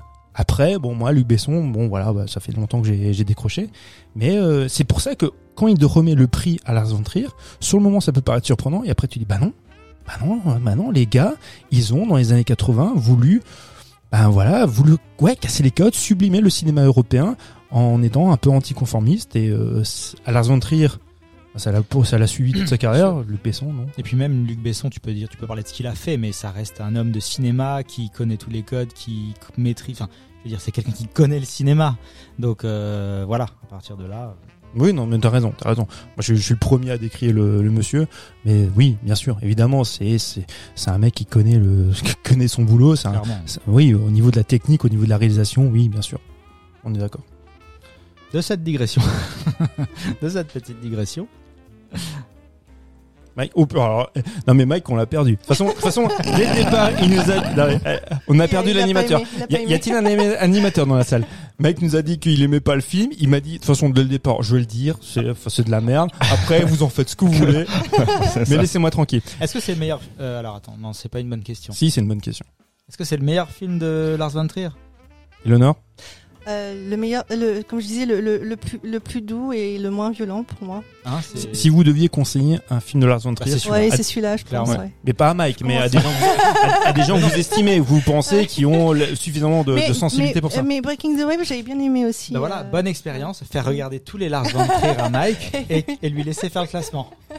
Oh. Peut-être que Mélancolia serait top 1 du coup. Bah, alors, Non, très non, honnêtement, si, tu t'es fait chier en regardant. Mélancolia, sans déconner. Alors, si tu regardes Antichrist et tu regardes euh, Oh. Dancer in the Dark, enfin, si- très honnêtement, si tu te fais chier en regardant ces deux films-là, parce que Dancer in the Dark, euh, c'est c'est très éprouvant à regarder, vraiment, hein. vraiment, c'est très dur à regarder, alors que tu n'auras pas d'image euh, graphiquement violente comme tu peux l'avoir dans Antichrist, tu vois, ou, quelque chose qui est un peu révolu- qui est ouais de l'ordre de la révolution. Tu n'as pas ça, tu vois, euh, dans Dancer in the Dark, mais pourtant tu seras, euh, ouais, euh, tu seras pris au trip. Pourtant. Mais d'accord. tu me Ah, poseras. non, mais, euh, non, mais- et toi, tu vas, tu vas voir. tu des- vas regarder non, du Jean-Claude Van Damme et du Lars von Trier dans la C'est même soirée. ajouté sur la liste des devoirs. Ah non, mais je, je- je- moi je prends, hein, je prends tout. ouais, je- Ah, euh, soif d'apprendre. moi. Fais, fais gaffe, hein, parce que tu risques d'avoir un, un claquage des neurones, hein, mon chéri, avec tout ça. hein. Bah, surtout avec Jean-Claude Van Damme, non Sois pas faux. dur avec Jean-Claude Van Je suis d'accord. Tu sais que moi, j'aime, j'aime autant Jean-Claude Van Damme que Lars von Trier. Tu le sais, tu le sais. Bon, non, mais là, je fais un peu mon malin. Non, c'est pas vrai. J'a- J'adore Jean-Claude Van Damme, mais Lars von Trier, euh, c'est non. Eh, Je, je peux juste dire un truc. Bien sûr. Tu, tu me couperas après. Non, moi j'ai pas, j'avais pas envie de te couper. Si, parce que tu me faisais un signe. Ah non, non, c'était juste. Élon- euh, Éléonore nous parlait ici du, du romantisme euh, allemand et en fait euh, donc elle nous parlait de Wagner. Mhm. Donc euh, dans, dans le film on, on entend en fait euh, je, je sais plus je crois que c'est le prélude de, de Tristan Isolde. Isolde. Isolde, Ouais c'est ça. Isolde. Isolde ou Isolde. Isolde. Et vous non vous connaissez pas vous connaissez pas ma passion pour euh, Friedrich Nietzsche. Ah non. Et non, vous connaissez pas. Voilà, je vous ai parlé de beaucoup de choses que j'aime, et j'aime beaucoup aussi Nietzsche. Et Nietzsche, en fait, alors je, je vais le citer, hein, et euh, il dit, en parlant de Wagner et Tristan Isolde, alors pour la petite anecdote, il était très proche de Wagner jusqu'au jour où il s'est rendu compte que Wagner était, on va, on va dire, extrêmement nationaliste et belliciste, et euh, Nietzsche s'en est complètement détourné. Aujourd'hui, on a tendance à croire que Nietzsche, récupéré à cause de sa frangine par les nazis, est quelqu'un de nationaliste et belliciste, ce qui n'est pas du tout le cas. Mais il a été proche de Wagner un temps, au début de sa carrière. Il a écrit par la suite Le crépuscule des idoles et le, le cas Wagner, qui justement, euh, bah en fait, ont un rôle de, de, de contenteur de, de l'œuvre de Wagner. Bon, le, Bref. voilà, le voilà réhabilité. Mais je- ils avaient pas, be- il avait pas besoin de moi pour être réhabilité parce que ça fait des années qu'on se rend compte que Nietzsche est quelqu'un de très important dans, dans en philosophie et dans la culture. Bref, je vais juste citer ça. Je cherche en vain une œuvre qui est la même dangereuse fascination, la même effrayante et suave infinitude que Tristan et Isolde. Le monde est pauvre pour celui qui n'a jamais été assez malade pour goûter cette volupté de l'enfer. Il parle de Tristan et Isolde. Et pour moi, ça, cette cita- citation s'adapte parfaitement à Mélancolia de Lars von Trier. Hmm. C'est dans Ecce Homo en 88. Je- tu pourras le lire. Putain, eh, mais mec, toi t'as des devoirs, mon frère. Je- Mais, mais sans, sans déconner, quand, quand, quand j'ai lu ça, je me suis dit, bah, il parle de Tristan et Isolde de Wagner, et bah ça s'adapte parfaitement à Mélancolia. Oh, Mike, Mike, il en peut plus. Ah non, non, mais moi, je, je, je t'ai dit, j'adore apprendre. Alors, c'est pour ça que je fais ce podcast, le podcast. hein. Mais c'est vrai que la, la musique, euh, enfin moi je, je trouve que les choix de Lars von Trier sont très bons en général. T'as as donc euh, Richard Wagner pour Mélancolia, t'as- t'as Handel t'as, euh, du euh, de Rammstein pour euh, Nymphomaniac, t'as euh, Ah du oui. Glenn Gould pour euh, The House of Jack Bill, t'as enfin Hmm. et Ah bah, ouais. ah, Deep t'as- Purple t'as du Deep Purple, Ouais. t'as du T-Rex, du Pete Lee Jackson pour Breaking the Wave. Ah, cool. là, ça éveille ton intérêt d'un coup. hein. du, du Purple. Pourquoi Pour, euh, Il y a, a peut-être, il y a du Pink Breaking, Floyd. Breaking the Waves. Ah ouais, Ouais. Non, non, y a Mais il n'y a pas de non, Pink Floyd, non. pas de Pink Floyd. J'en suis là. Non, Breaking the Waves. Ah ouais. Mais euh, j'adhère bien à ces, ces choix euh, musicaux, c'est plutôt cool. Alors que, donc c'est là où je veux en venir, c'est donc il parlait du le dogme 95. Donc ce qu'il a mis en place avec Thomas Wittenberg. Donc euh, le gars disait donc donc il sort de, de toute sa période européenne, dans son cinéma européen. Donc en 95, il décide de dire voilà le cinéma pour euh, pour se mettre euh, en opposition au cinéma américain, donc très riche euh, en effets spéciaux machin. Il dit voilà le cinéma doit se faire de telle, telle manière. Donc il a 10 préceptes, hein. je vais pas tous les énumérer, mais caméra à épaule, tourner en couleur, il n'y a pas de musique extradégétique, il y en a c'est intradégétique et c'est tout.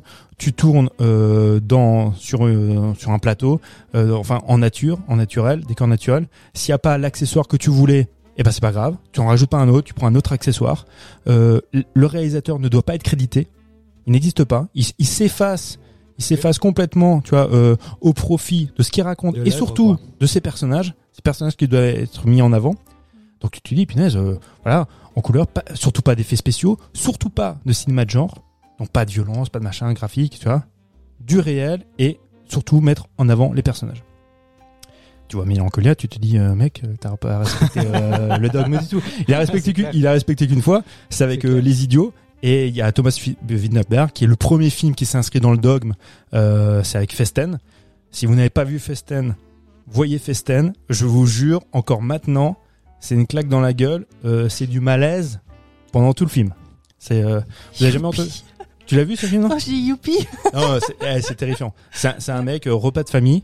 Ouais. Donc il y a toute la famille, voilà. Et puis euh, le fils se lève et il annonce euh, une nouvelle qui lui concerne lui et son père à toute la famille. Et à partir de là, c'est pour ça que je voyais beaucoup de résonance en fait avec Mélancolia, avec le mariage, avec le festin de, de Wittenberg. Sauf que Wittenberg, là où il a pas respecté le, le dogme, voilà, c'est vite fait la petite aparté, c'est que normalement le dogme doit être tourné en 35 mm et Wittenberg a fait le choix de le tourner en vidéo. Quelle indignité. Nul. Le Tu salaud. sors zéro, zéro. Tu revois ta copie, chérie. Mais ouais, autant dire qu'ils ils ont fait, ce- ils ont mis en place ce dogme, mais ils l'ont jamais respecté. Un qui l'a respecté, c'est Jean-Marc Barr. Donc Jean-Marc Barr, on parlait de Luc Besson tout à l'heure, qui jouait dans dans Le Grand Bleu. Le Grand Bleu. Mhm. Et, et Jean-Marc Barr a fait euh, des films beaucoup. Il a tourné souvent avec Lars von Trier et lui-même a fait des films euh, du dogme. Ah ouais. Ok.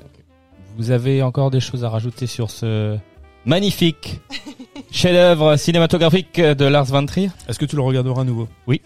Et du coup, la question, on en a répondu ou pas? Est-ce que l'esthéti- l'esthéti- L'esthétisation de la fin du monde. rend-elle son funeste dénouement plus supportable? Non, Non. non, non, non. Eh ben, je pense pareil. Non, bah non, en fait, parce que euh, oui, non, on n'a pas du tout répondu à la question. Et effectivement, mais parce que l'esthétisation, en fait, ne, ne participe pas à l'acceptation de la fin du monde, puisque ce sont deux choses bien distinctes. L'esthétisation est là pour nous spectateurs, pour la, pour. euh, là, je suis en train d'improviser. Hein, T'as vu, je suis en roue libre. hein. La- L'esthétisation est là pour que nous, nous puissions plus facilement accepter la regarde, il fait. Oui, Tu vas en venir où? Parce non, mais- que quoi de plus beau que de mourir dans un Oh, contexte grandiose, tu vois? Je suis, du,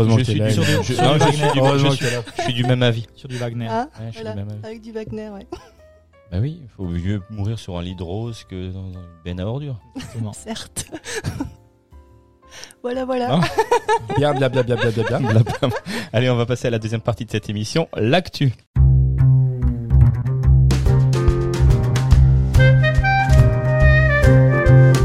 Alors on va demander, on va demander à Juju de nous rejoindre. Euh, On va parler du film euh, Démonique, euh, disponible en VOD, film du réalisateur canadien Neil Blomkamp. Et pas Blom, non, c'est pas quoi? Blom, Blomkamp. Ah, Et non, pas Ah.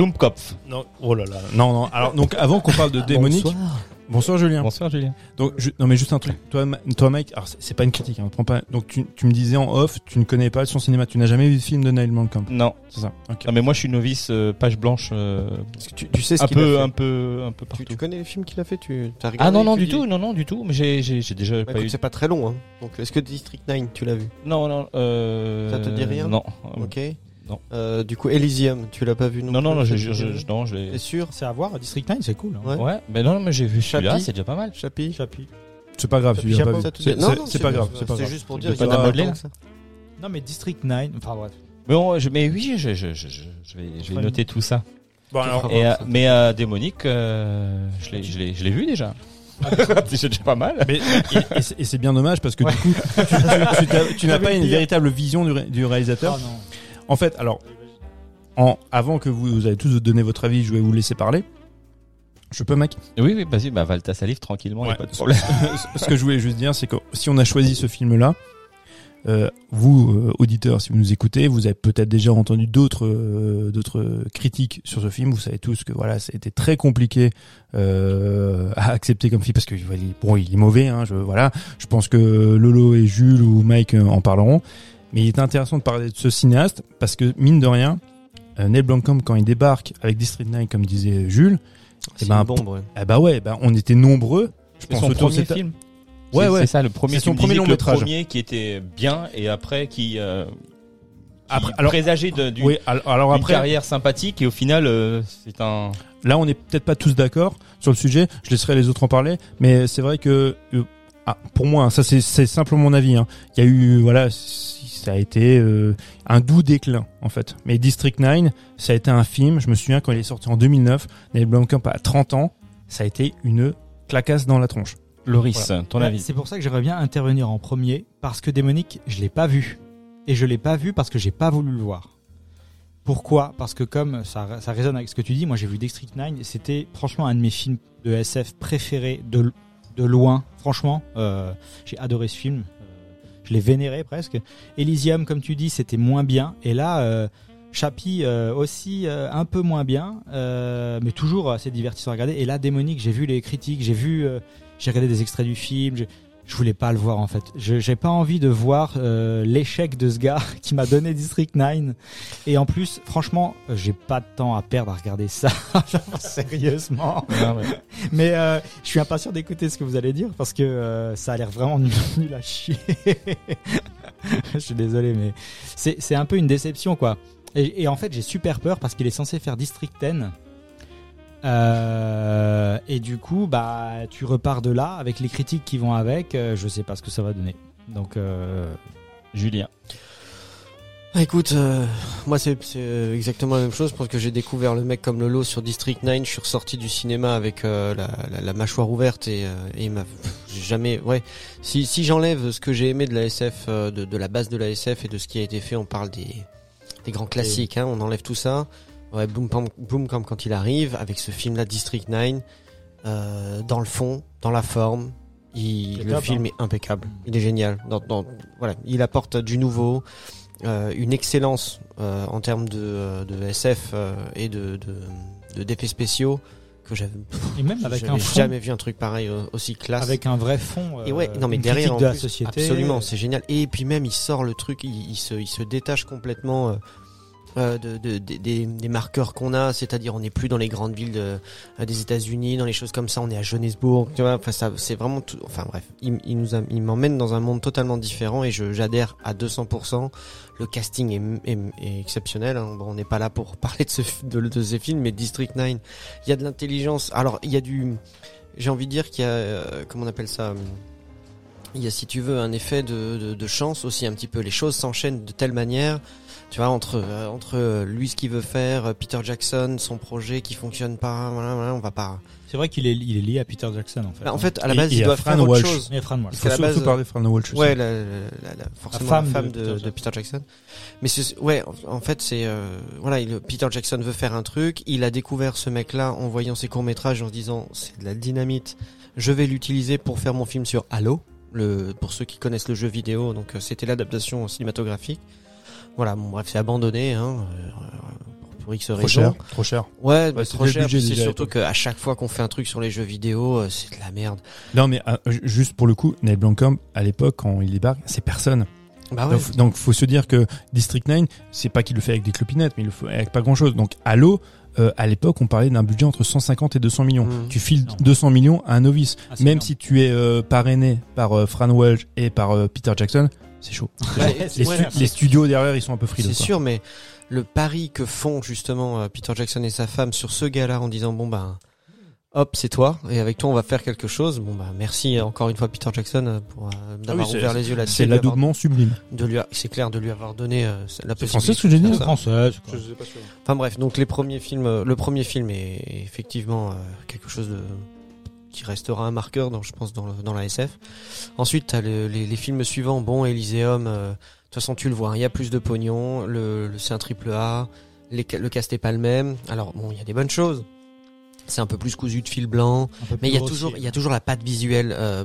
Tu vois, on est, on est toujours dans dans les milieux. Il est intelligent parce qu'en fait, il vient du milieu de, de, il, il était aussi, euh, comment on appelle ça euh, Il faisait des effets spéciaux lui à la base. Ouais. Il a fait des études là-dedans et puis donc du coup, c'est son taf Et il de est surtout reconnu pour ça, Et d'ailleurs. il est balèze là-dedans, c'est qu'il arrive, il sait comment il va justement incorporer son effet En spécial. gros, le gars, il peut faire un dessin et dire, à montrer à son directeur artistique, euh, je veux un truc du genre. Mais déjà, il- euh, comme il est beaucoup Il est même plus, capable euh, de, de, de, dessiner le programmer lui-même. Hein. Ouais. Ah oui, non, mais, non, le mec, il est vraiment fort. C'est Ouais, ouais. c'est qu'il a, il sait tout de suite ce qu'il va faire et à quoi ça va ressembler. Donc quand Moi, fait Elysium, j'ai- j'aime bien.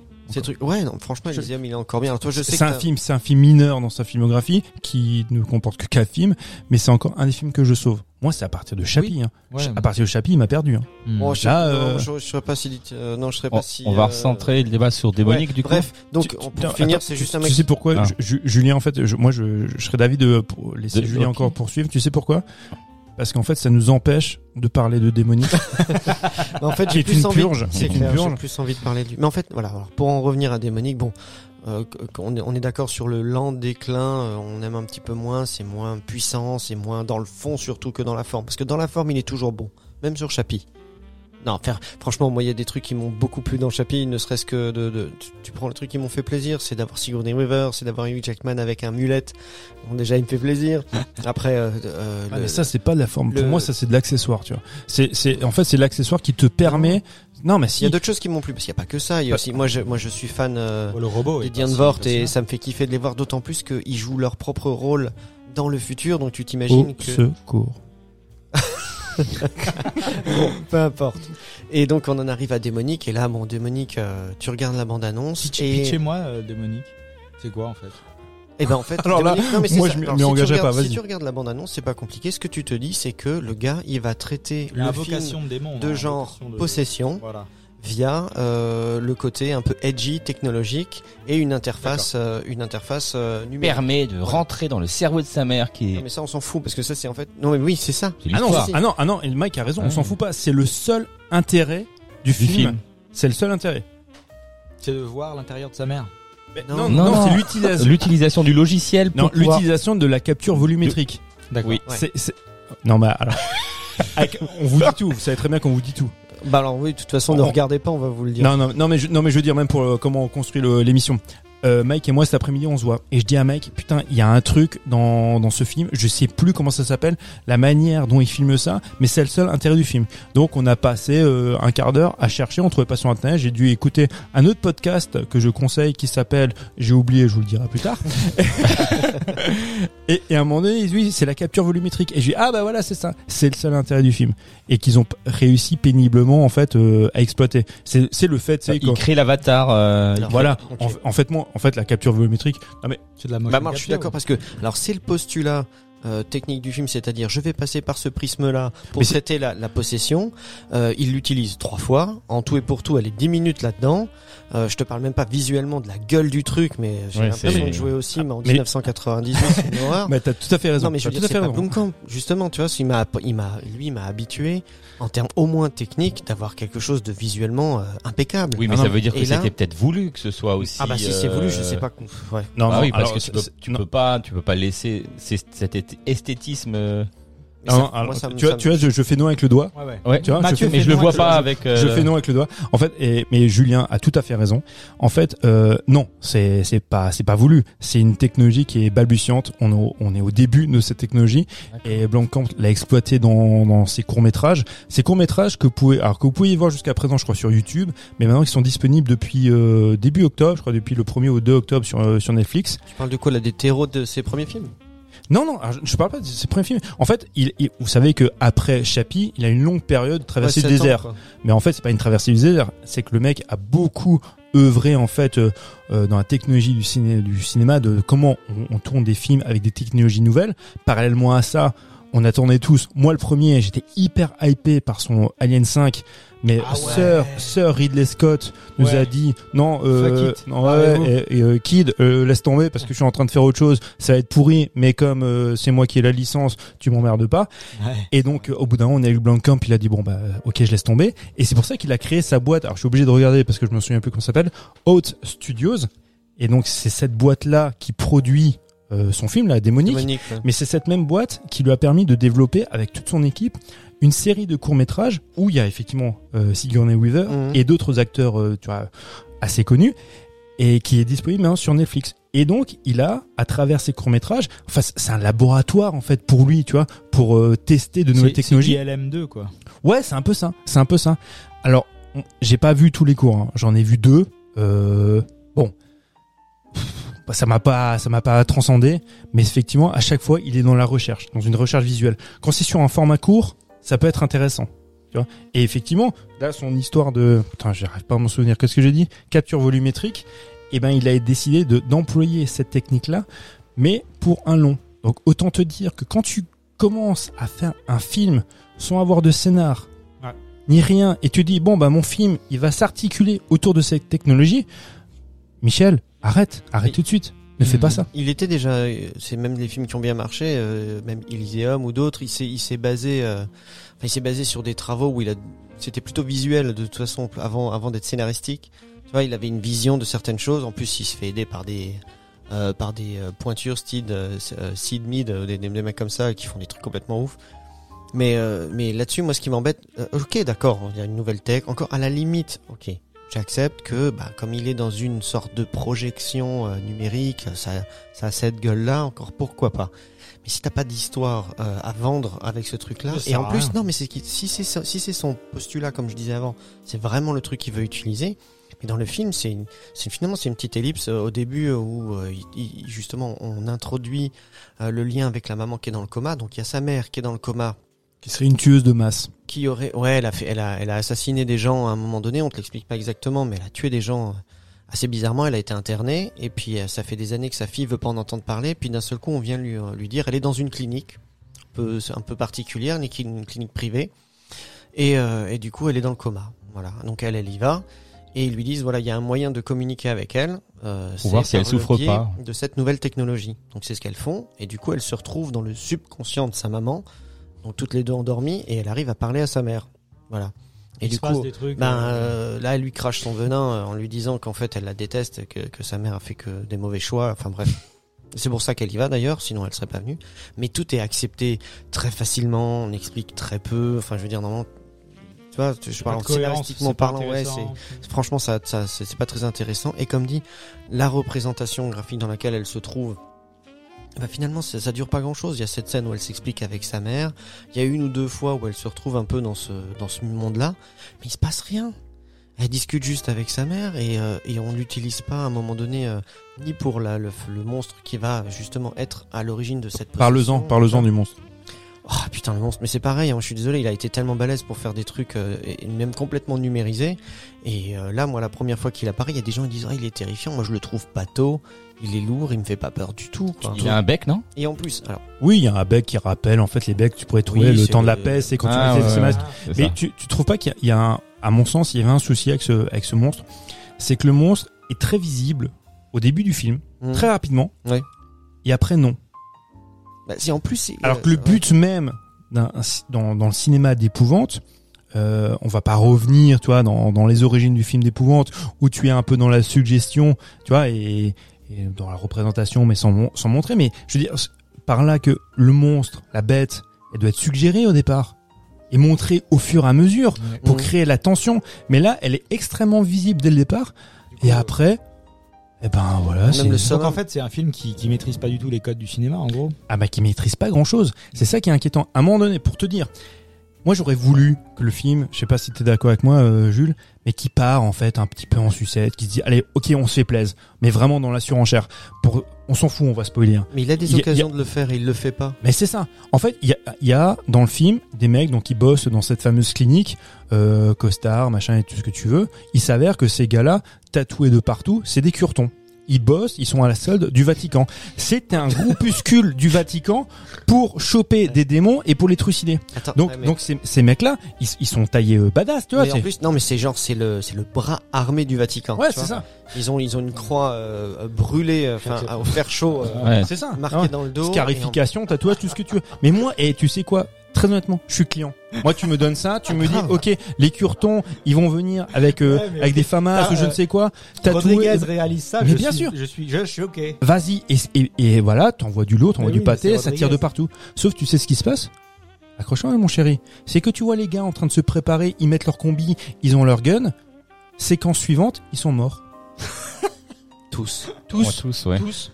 Ah, Tu, tu sais pas ce qui s'est passé? Ils sont juste possédés. Il y a juste un qui est le prêtre qui est possédé par le. Tu le vois juste après parce qu'il est possédé par. euh, Alors ça c'est le, le deuxième en plus, c'est ce que ça rejoint ce que disait Mathieu juste avant. Donc tu vois, on te, tu te dis effectivement, donc le film tu t'ennuies hein, profondément, sérieusement. T'as, t'as en plus en ce moment, même pour dire récemment, euh, j'ai regardé La Nonne, hein, Ah qui ouais, m'a ouais. profondément ennuyé parce Ouais. que, mais au Mais le moins, monstre est réussi. au moins ça c'est réussi, tu vois. Et il y a un ou deux trucs. Et là même dans ce film-là, il y a une seule scène qui m'a filé un frisson. Il se passe un truc avec une euh, une de ses amies où elle va se retrouver un peu, euh, tu sais, le corps un peu démembré comme ça, puis elle va elle va marcher un peu comme une araignée, un peu bizarrement dans la. C'est le seul moment où je me suis dit, ok, il C'est le fait un seul- peu peur. Moi, c'est le seul moment où j'ai où j'ai dit ouais c'est cool. Mais on- c'est c'est c'est une scène cool, mais on a déjà vu cette scène-là oui, où le truc il se retourne comme ça, il court dans la ça. maison, Ouais. autour. Tu sais, c'est la scène qu'on a vue il y a 40 ans dans l'exorcisme de Friedkin Ouais, c'est ça. et qui a été démultipliée à, à envie. Et qui marche toujours. Et là, effectivement, fonctionne. Moi, c'est ça la- seul. La seule la Ah seule ouais. scène qui est sympa. Je Bah, vous avez raison les gars, c'est la seule scène qui fonctionne, effectivement.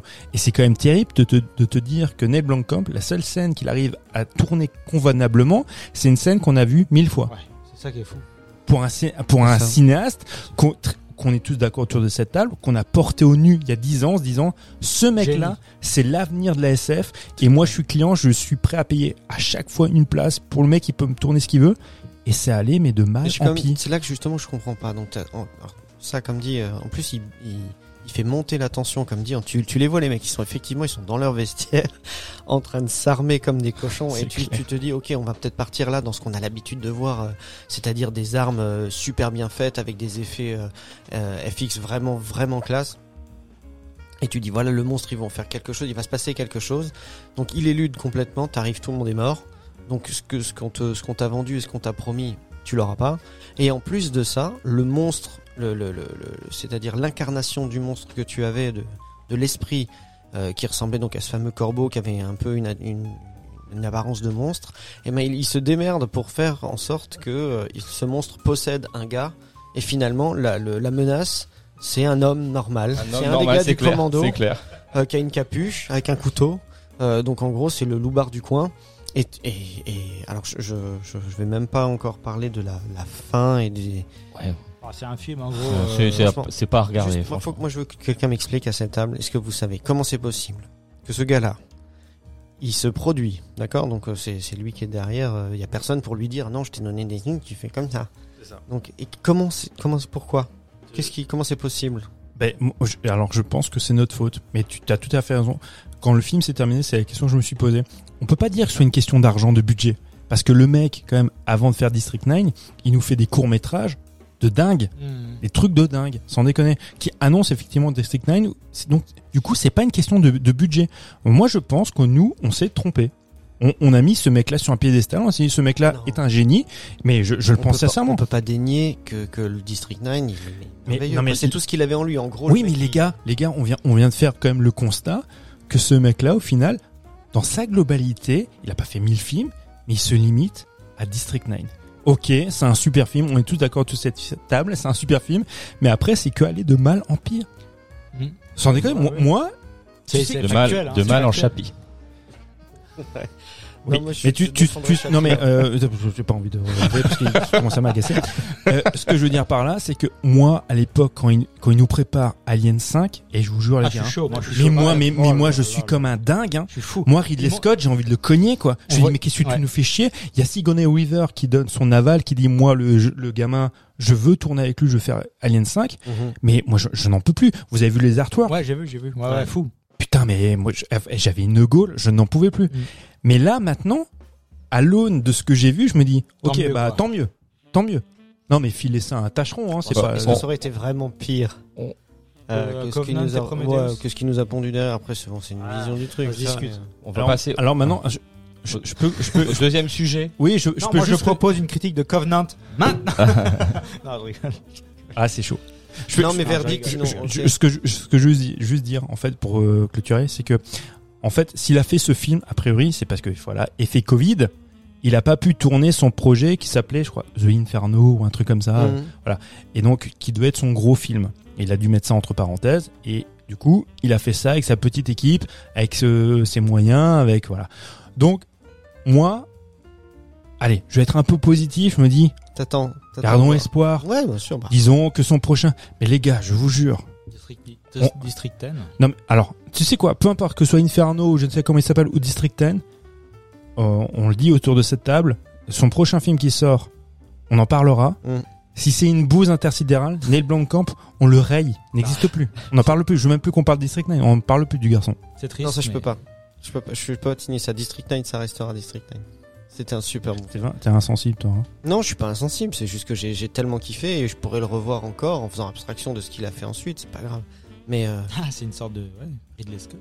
mais c'est- mais c'est du- ouais, moi Rid- que- Ridley Finalement. ça Non, mais. Finalement. Eh ben, tu sais quoi Bah, je suis un peu d'accord avec toi, mais la seule différence, c'est que Ridley Scott, il a fait trois chefs-d'œuvre dans Ouais, sa vie. vrai. En, et en les deux a ans. enchaînés, En quoi. deux ans. Le mec, il fait Les Duellistes, il Ouais. fait Alien, il fait Blade Runner. Euh, pour moi, Ah, c'est Tiercé Garnion. Après ça, bon, voilà, c'est un peu plus compliqué. Après ça, Bon, il y a eu Gladiator. oui, mais tu sais quoi Maintenant, j'en arrive à me dire que, au final, peut-être que Tony, Merde, pardon. Mais je commence à me dire que Tony est peut-être un meilleur cinéaste que Ridley. Oh putain. Eh ben ouais. Eh ben peu, ouais. euh, Faudrait comparer les filmos, mais. Non, mais- non mais j'enlève, j'enlève les duellistes euh, Alien et, et Blade Runner. Je commence à me dire, eh Tony au final, Ouais, c'est pas euh, déconnant, hein. Eh ben ouais, hein, les gars. hein. C'est vrai. De toute façon, un jour on parlera de. Putain, Mike, il en peut plus. Là, on fera une fois Tony Scott. On est à combien là? Ça fait, ça fait longtemps qu'on discute? 1h16, on a le temps. Ah non, non, mais on a le temps, c'est pas, euh, c'est pas, c'est pas le problème. C'est quoi le problème alors C'est toi le problème. T'as toujours été toi le problème. Il veut parler de Bebel. Moi, je veux parler de Belmondo. J'ai vu un film de Belmondo, je vais en parler. Ouais, alors surtout, je- euh, on va parler de Belmondo et euh, le temps qu'on change les, euh, parce qu'il y a Eleanor qui va nous rejoindre. En fait, dans ton, dans ton, dans ta brillante euh, introduction, Merci tu nous beaucoup. disais, bah oui, comme d'hab, parce que tu, franchement, tu es devenu un cadre dans le domaine. Mhm. Tu nous disais qu'on allait parler de la filmo de Bebel. Alors, on n'a pas, on n'est pas capable. J'ai pas la, pas dit euh, la filmo, j'ai dit on va rendre un hommage Voilà. à l'immense carrière de bébé. Mais c'est ça. Et en fait, on va pas rendre un, hommage à l'immense carrière, mais d'une certaine manière quand même, mais à travers un, seul film. Parce que, évidemment, euh, Bebel, à la différence d'un Jean-Claude qu'on adore et qu'on a pu traiter à travers différents films, Belmondo, c'est quand même une carrière euh, incroyable. Mais, une- non mais, avant de faire l'émission, j'ai juste zioté sa filmo. Enfin, c'est un, c'est un truc de, c'est un truc de malade, en fait. je me euh, suis fait mal en doigt en scrollant là, là, vous- Non mais, pour aller jusqu'en bas. et là, il y a Trois minutes. 10 18 films de Belmondo disponibles sur Netflix. et alors 18 films, c'est- c'est- qui est déjà formidable. C'est une goutte d'eau. C'est une goutte d'eau, oui, c'est une goutte sûr. d'eau. Mais il faut, il faut reconnaître que dans ces 18 films, il y a, Il y a des très, très très, bons très films, bons ouais. films de- avec Belmondo. Ouais. Ouais, bon. Les gars, Je vais vous laisser euh, continuer sur Belmondo. Je vous fais des bisous. Allez, ciao. Bisous Julien. Ciao, bonjour Éléonore. Elle est où Eleonore Elle arrive. Elle arrive Sois pas pressé comme ça. Mais tu sais que moi je suis toujours pressé quand je sais qu'Eleonore va venir. Elle est là C'est là Eleonore Oui, je suis là. Ah super. Vas-y Mike. Oui. du coup, alors Belmondo, Peur sur la ville, qui l'a vu Bah oui, on l'a vu. En Bien. par- Bah, c'est en- pour ça en qu'on est là. partie, En partie, ouais. Moi, bah, moi j'ai découvert en fait, euh, je connaissais pas, j'avais pas l'éducation Bébel, euh, machin, j'ai j'ai pas vu de film, euh, etc. J'ai découvert un peu Belmondo sur le tard, je le connaissais comme tout Oui. le monde. Bah voilà. Sauf que j'ai découvert aussi ses talents de cascadeur. Oh je bah savais hallucinant. qu'il était, non mais Mm. je savais qu'il était cascadeur, Mm. mais je savais pas à quel point il était cascadeur le gars. Ah, ouais. Mais en fait, Jackie Chan, Jackie Chan, c'est un Mickey à côté. de Belmondo. Il sa vie, hein. ouais. non mais Mm. il a fait des trucs, euh, des scènes où il est sur les trains en marche, où, Sur, des- où sur il- le toit, sur. euh, sur- les- où il dévale, où il dévale des, euh, des pentes, euh, des pentes de gravier euh, sur 150 mètres, où euh, il fait des trucs de malade. Ce mec est cinglé en Ouais. fait. Et, euh, et justement, c'est là, c'est presque triste de, de- de se rendre compte, tu vois, avec du retard de, de- de ses performances, parce que c'est vraiment un des premiers mecs à avoir fait ça et à avoir pris autant de risques. Et, euh, et c'est fou en fait de voir Ouais. ça. C'est incroyable. Alors je, je vous passe très vite la parole, mais je veux juste expliquer pourquoi on a choisi ce film-là. Parce que pour venir donc la, la filmo de Bebel, c'est assez ex- exceptionnel. Mais on s'est dit avec Mike, on s'est dit on va prendre un film euh, qui est assez révélateur en fait de la carrière du Bebel populaire. C'est-à-dire celui qu'on imagine, voilà, cascadeur, euh, voilà, un peu pas en dilettante, mais un le, peu le, le, le- prétentieux, un Voilà. petit peu. euh, Ouais, c'est ça, exactement. Et du coup, on s'est dit que bah, Netflix nous proposait Peur sur la ville et que c'était un choix plutôt judicieux. C'est pas son meilleur film, mais c'est un film quand même assez intéressant. Non mais vraiment les cascades. Ah oui. Vas-y, Eleonore, vas-y, dis-nous. Donne, dis-nous ton amour pour Belmondo. Alors, j'ai pas vu le film en entier, j'avoue. Euh, je l'ai trouvé assez long, lent. Non, mais Et- Belmondo, Ah, Belmondo, bah, j'ai envie de, de faire le. C'est le meilleur euh, fouteur de baffe, non? Je crois, non? En gros.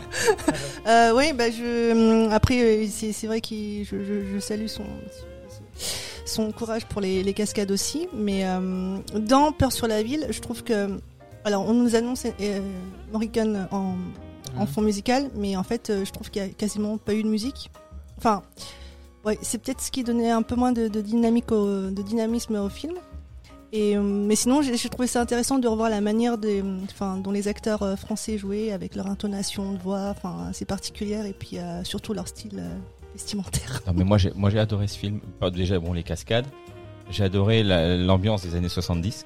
Ouais, c'est Hein, clair. Hein, patelles, L'aménagement ouais. intérieur des maisons, les, C'est pat- les, tellement pan- ça. les pantalons à Ouais, pattes ouais. def, le, le, le blouson euh, avec la fourrure à l'intérieur. la clope. La clope. Ah ouais, comme je disais à Mathieu, j'ai jamais vu un film où on fumait Mais autant. il clope tout le temps. Hein et avoir faire son dialogue avec une cigarette dans la bouche comme ça tout le temps, je sais pas. c'est, Mais elle euh, doit être trempée, la clope. Ah bah je sais Ouais. pas, il a il la colle ou il, ou il sait le Mais faire. tu verrais certaines séries, euh, tu sais, maintenant ils ont tout, tout le temps, quand ils font des séries sur les anciennes époques, ils ont Ah tout oui. le temps la clope et le, le verre de scotch à la main. Ah non mais c'était exceptionnel. Il y a des scènes qui m'ont fait tellement, enfin pas rire, mais mais je veux dire là quand il arrive, quand il arrive dans le dans le bar et il ouvre le truc et il y a et il y a des migrants, il y a des, Ah oui. des, des des migrants qui sont dans le truc, ils, ils payent 30 francs la, la nuitée à, à ce mec-là. Euh, il remonte. Mais peu, importe, il s'occupe plus des migrants. Hmm. Il- son seul objectif, c'est d'avoir des, des renseignements. Euh, On s'en fout de ce qui se passe aux migrants après. Non, mais- il s'en fout. Il prévient même pas un collègue d'un autre service, tu vois. Enfin, il y a, il y a rien du tout. Parce Quoi. qu'il est pas venu pour ça. Il était pas venu pour Non, ça. Ouais. Alors- là, juste revenir sur- déjà de une sur la clope.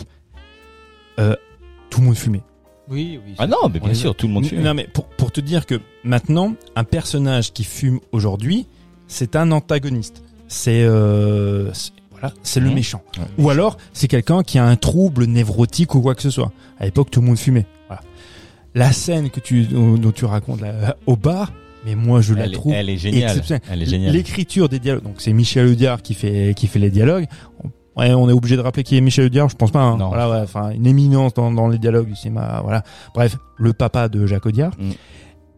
Et les, les dialogues sont quand même dingues. Quand il monte la photo, c'est qui lui? C'est qui? C'est Jean, le boxeur, c'est qui lui? Bah Jean Gamin. Et c'est qui lui? Ouais, mais ça c'est génial. Et donc du coup, il lui montre la photo d'un suspect. Et voilà. Et c'est qui non, lui? mais c'est super. Franchement, toute cette séquence, elle est vachement bien amenée.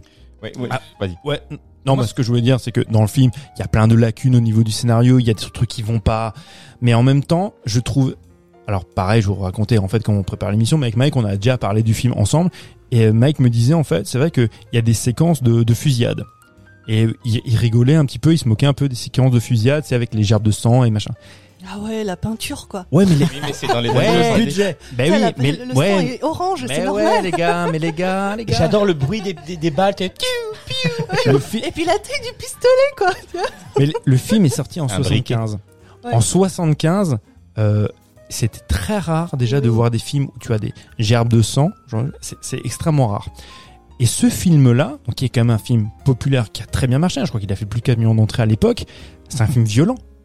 Mm. Ces séquences-là sont violentes. Tu vois, c'est, c'est, il faut se dire que quand vous avez des scènes de fusillade dans les années 70, à part si vous étiez chez Peckinpah ou euh, chez des réalisateurs italiens qui faisaient du western italien, vous n'aviez pas tout ça.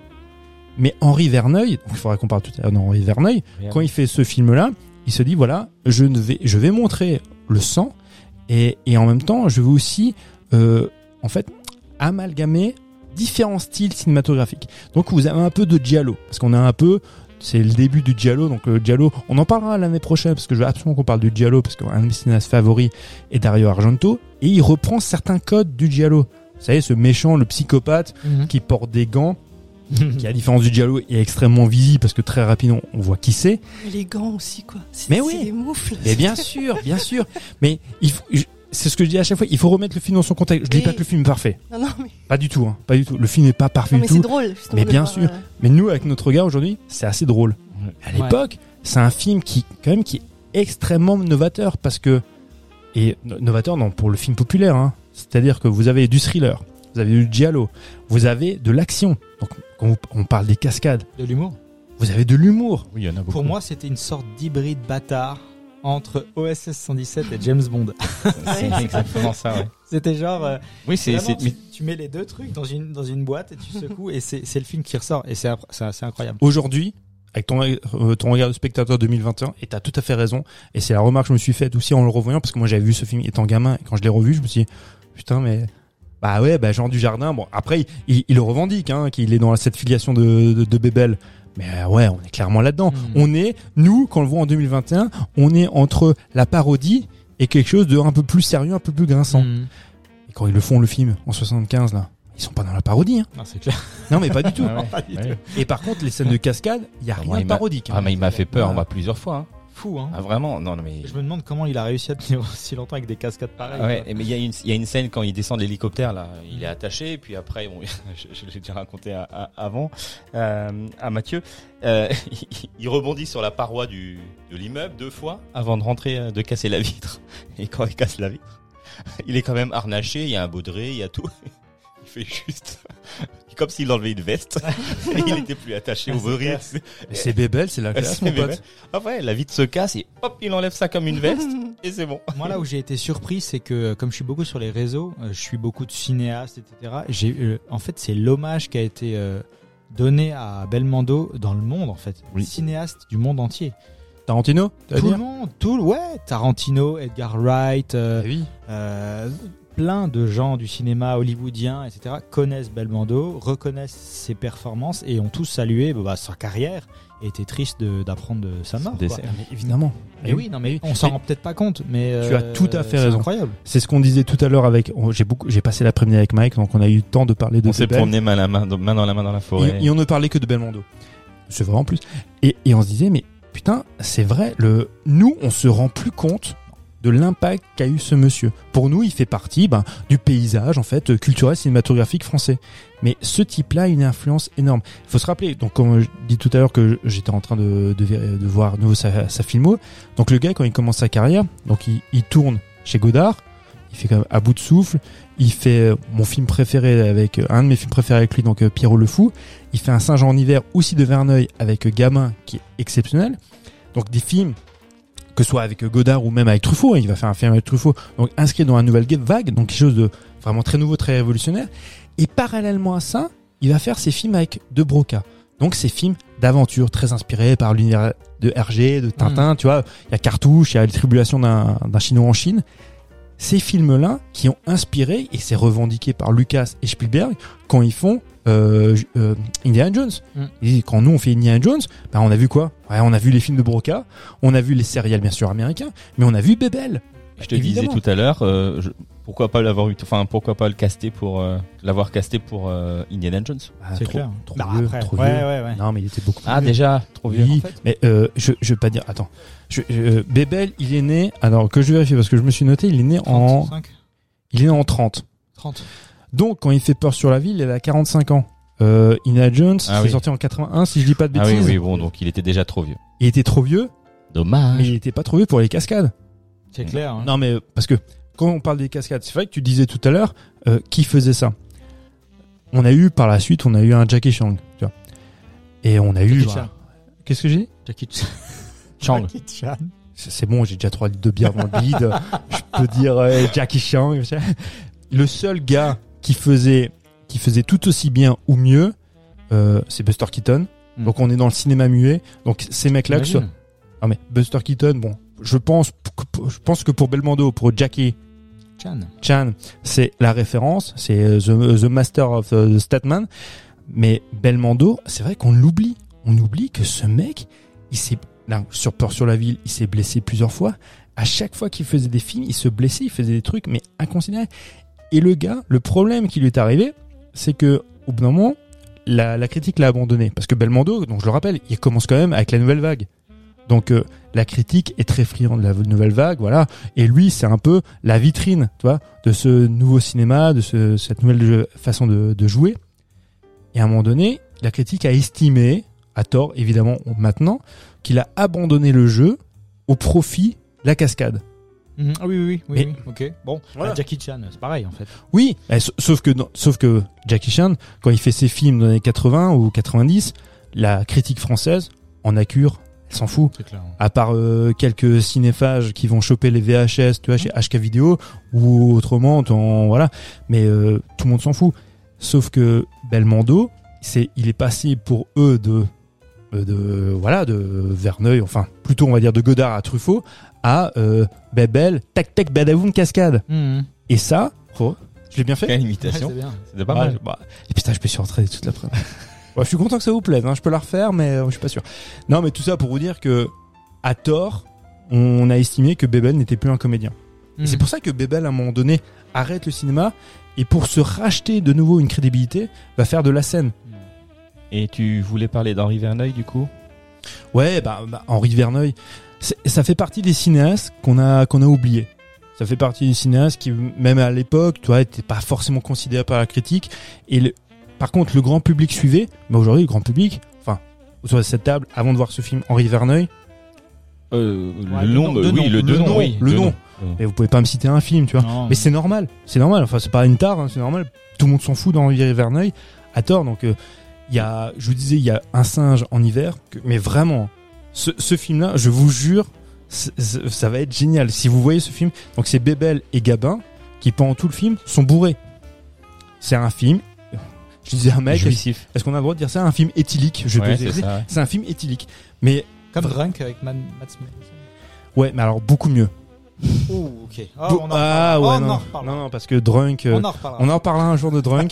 J'aime beaucoup euh, Matt Vi- Bah, c'est un film de Thomas Wittenberg. Euh, J'aime. Non, bon, je m'écarte, mais. euh, Ouais. Oui, excuse-moi. Excuse-moi, Mike, pardon. Ouais, mais non, non, il faut voir euh, un singe en hiver. Putain, j'ai j'ai noté, j'ai une mémoire, ma Je mémoire. me- préférerais qu'on parle de Maggie. Ah oui, bah on y viendra, on y viendra après. Non, Henri Verneuil, il faut absolument voir. Notez. Vous avez, vous avez tous que- de quoi noter Oui. Thomas, tu notes on, on a Thomas qui nous écoute, mais il en a à foutre, il dort. Tu dors Il faut noter donc un singe en hiver, Oui. Mélodie en sous-sol, avec Gabin et Delon. Je note pas, je réécouterai le podcast. Il faut. non, je réécouterai le podcast. le je film- non mais le film suivant, vous le connaissez. Le clan des Siciliens. Oui, bon. Oui, bah, Tout le monde a vu le clan des Siciliens. Enfin, j'étais- on a Il quand est même. super euh, dedans, euh, Al Pacino. Ah, d'accord. Donc on a Gabin, Delon, Ventura, musique, Ennio Morricone. On peut difficilement faire. Non, mais là pour le coup, alors euh, je rejoins. C'était Eleanor qui disait que Ennio Morricone n'était pas extrêmement présent euh, Dans celui-ci. dans celui-ci. Par contre, dans le clan des Siciliens, Oui. enfin la musique est exceptionnelle. Mais vraiment, alors là, C'est lui aussi qui a fait le- la musique du professionnel? Oui, bah oui. Oui, oui, Ah ouais. Et tu, bah oui, Bien reconnaissable, effectivement. bah oui, parce que nous, en fait, nous, enfant des années 80, on la connaît à cause de quoi? D'une Ah, pub, de- non Royal Canin. Royal Canin. et ça, c'était, et ça, c'est terrifiant. C'est terrifiant. Ah merde. Bah Parce oui. qu'ils l'ont enterré sur cette musique. En plus, oui, ils l'ont, ils l'ont. Oh Si si, mais c'était c'était émouvant. Moi, je l'ai vu la cérémonie. Ils l'ont Ouais. enterré sur T'as ce tout foutu en l'air, Mathieu, là. Ouais, mais c'est notre faute. Royal en fait. Canin. Ouais, mais c'est ça qui est terrifiant. En fait, Nous, on voyait tous le chien courir. bah ouais, Lassie qui court. Non, c'est pas un lassie, c'était un berger allemand. C'était un berger allemand. Ouais.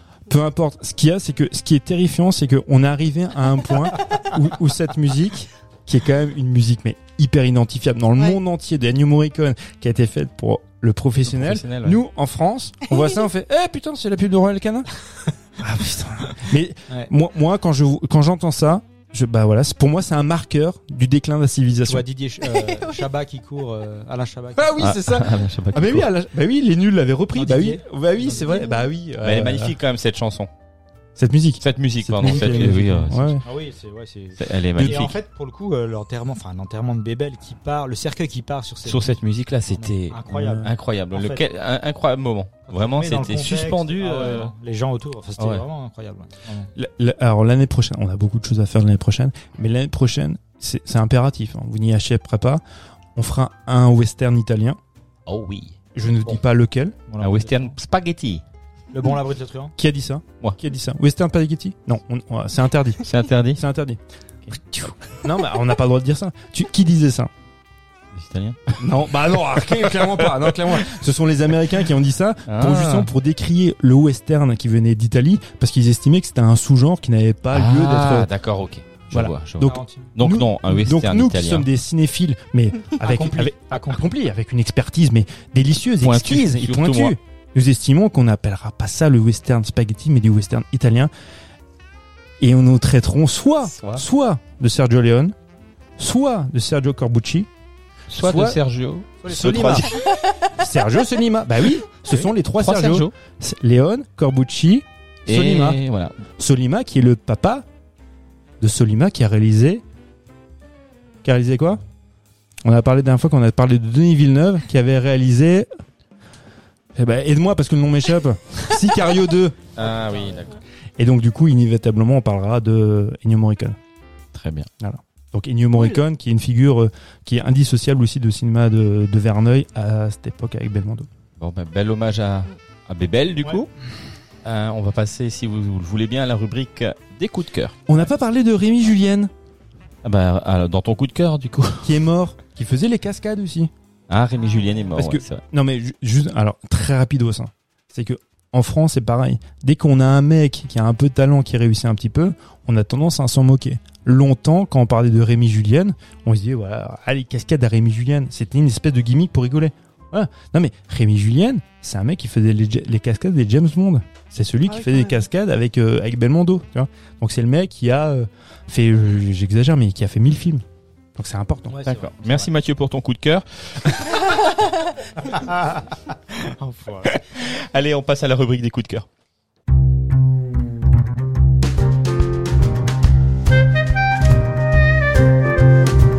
Et on commence euh, par euh. Allez. Euh, ben, on va revenir à Las Van Trier, si vous voulez bien. Oui. Donc pour euh, rester dans une ambiance mêlée de réel et de fantastique, et donc par rapport à sa filmographie, j'avais envie de vous présenter le roman graphique Les filles de Salem de Thomas ouais, ouais. Gilbert. Donc l'histoire raconte la déchéance des femmes du village de Salem dont le prêtre est un ignoble individu doté de peu de morale qui abuse et jouit de son statut pour accuser les femmes, des femmes innocentes et qui, euh, lors des inquisitions, va les accuser d'hérésie et de sorcellerie. Euh, cette BD décrit le côté transgressif de l'ordre social avec des personnages amoraux, l'univers est violent, l'humain est décrit comme très cruel, voire démoniaque, et j'ai trouvé que cela faisait résonance à plusieurs films de Las Van Trier, comme, euh, bah, on les a cités, Breaking the Waves, Nymphomaniac, Antichrist ou The House That Jack Built, par rapport à ces femmes dites innocentes qui vont à l'encontre de l'horreur du monde qui les entoure. Et donc c'est assez brutal, c'est un peu sanglant et euh, c'est pour un public averti. Donc plutôt un public adulte quand même. Voilà. Pourquoi c'est une violence graphique? Oui, aussi. Aussi Ouais. Oui, t'as des visages défigurés, euh, t'as des démons, t'as des... T'as du sang, t'as... Voilà, c'est très assez sanglant. avec des sorcières Avec des sorcières. Ré- récemment, est sorti un film que j'ai vu qui s'appelle Les sorcières d'Akelar. Ah, on en a parlé. Il, était au Star Saint-Exupéry à l'affiche, non? On l'a vu ensemble, ça toi, non Non, non, Ah non, j'ai vu tout seul. tu- tu Il est très très bien, euh, de Pablo Agüero. Tr- alors, un très beau film où justement il prend le parti, ce qui est généralement en fait le cas dans les films américains, où euh, il y a une espèce d'ambiguïté dans le cinéma américain quand il traite lors de l'inquisition des, euh, des sorcières. On se dit, nous spectateurs, on nous prend un prend à partie en disant, est-ce qu'elles sont vraiment sorcières, est-ce qu'elles le sont pas? Là dans le film, non. Dès le départ, on dit, non, ce sont pas des sorcières. Mhm. Ce sont des jeunes femmes qui ont décidé de vivre, ainsi le lolo, de, de, de, euh, de vivre en fait, non pas en marge, mais de s'affirmer en tant que femme dans une époque qui est compliquée. C'est ça le problème. Et ben elles ont eu tort. Ah, Elles ont eu tort, mais voilà, tu vois, ah, dans l'époque donnée, elles ont eu tort. Je, je le conseille. Le, la, la fin du film est extrêmement théâtrale. C'est un peu un happening, un, un petit peu. Oui, on est un peu dans l'happening, mais euh, c'est très très beau. Donc si vous avez l'occasion de, re- de voir ce film, Les sorcières Cool. film espagnol. T'as reco C'est vrai que je parle trop. Hein. C'est bah, quoi, Marocco va être très courte. A C'est quoi je, je, je la fais tout de suite.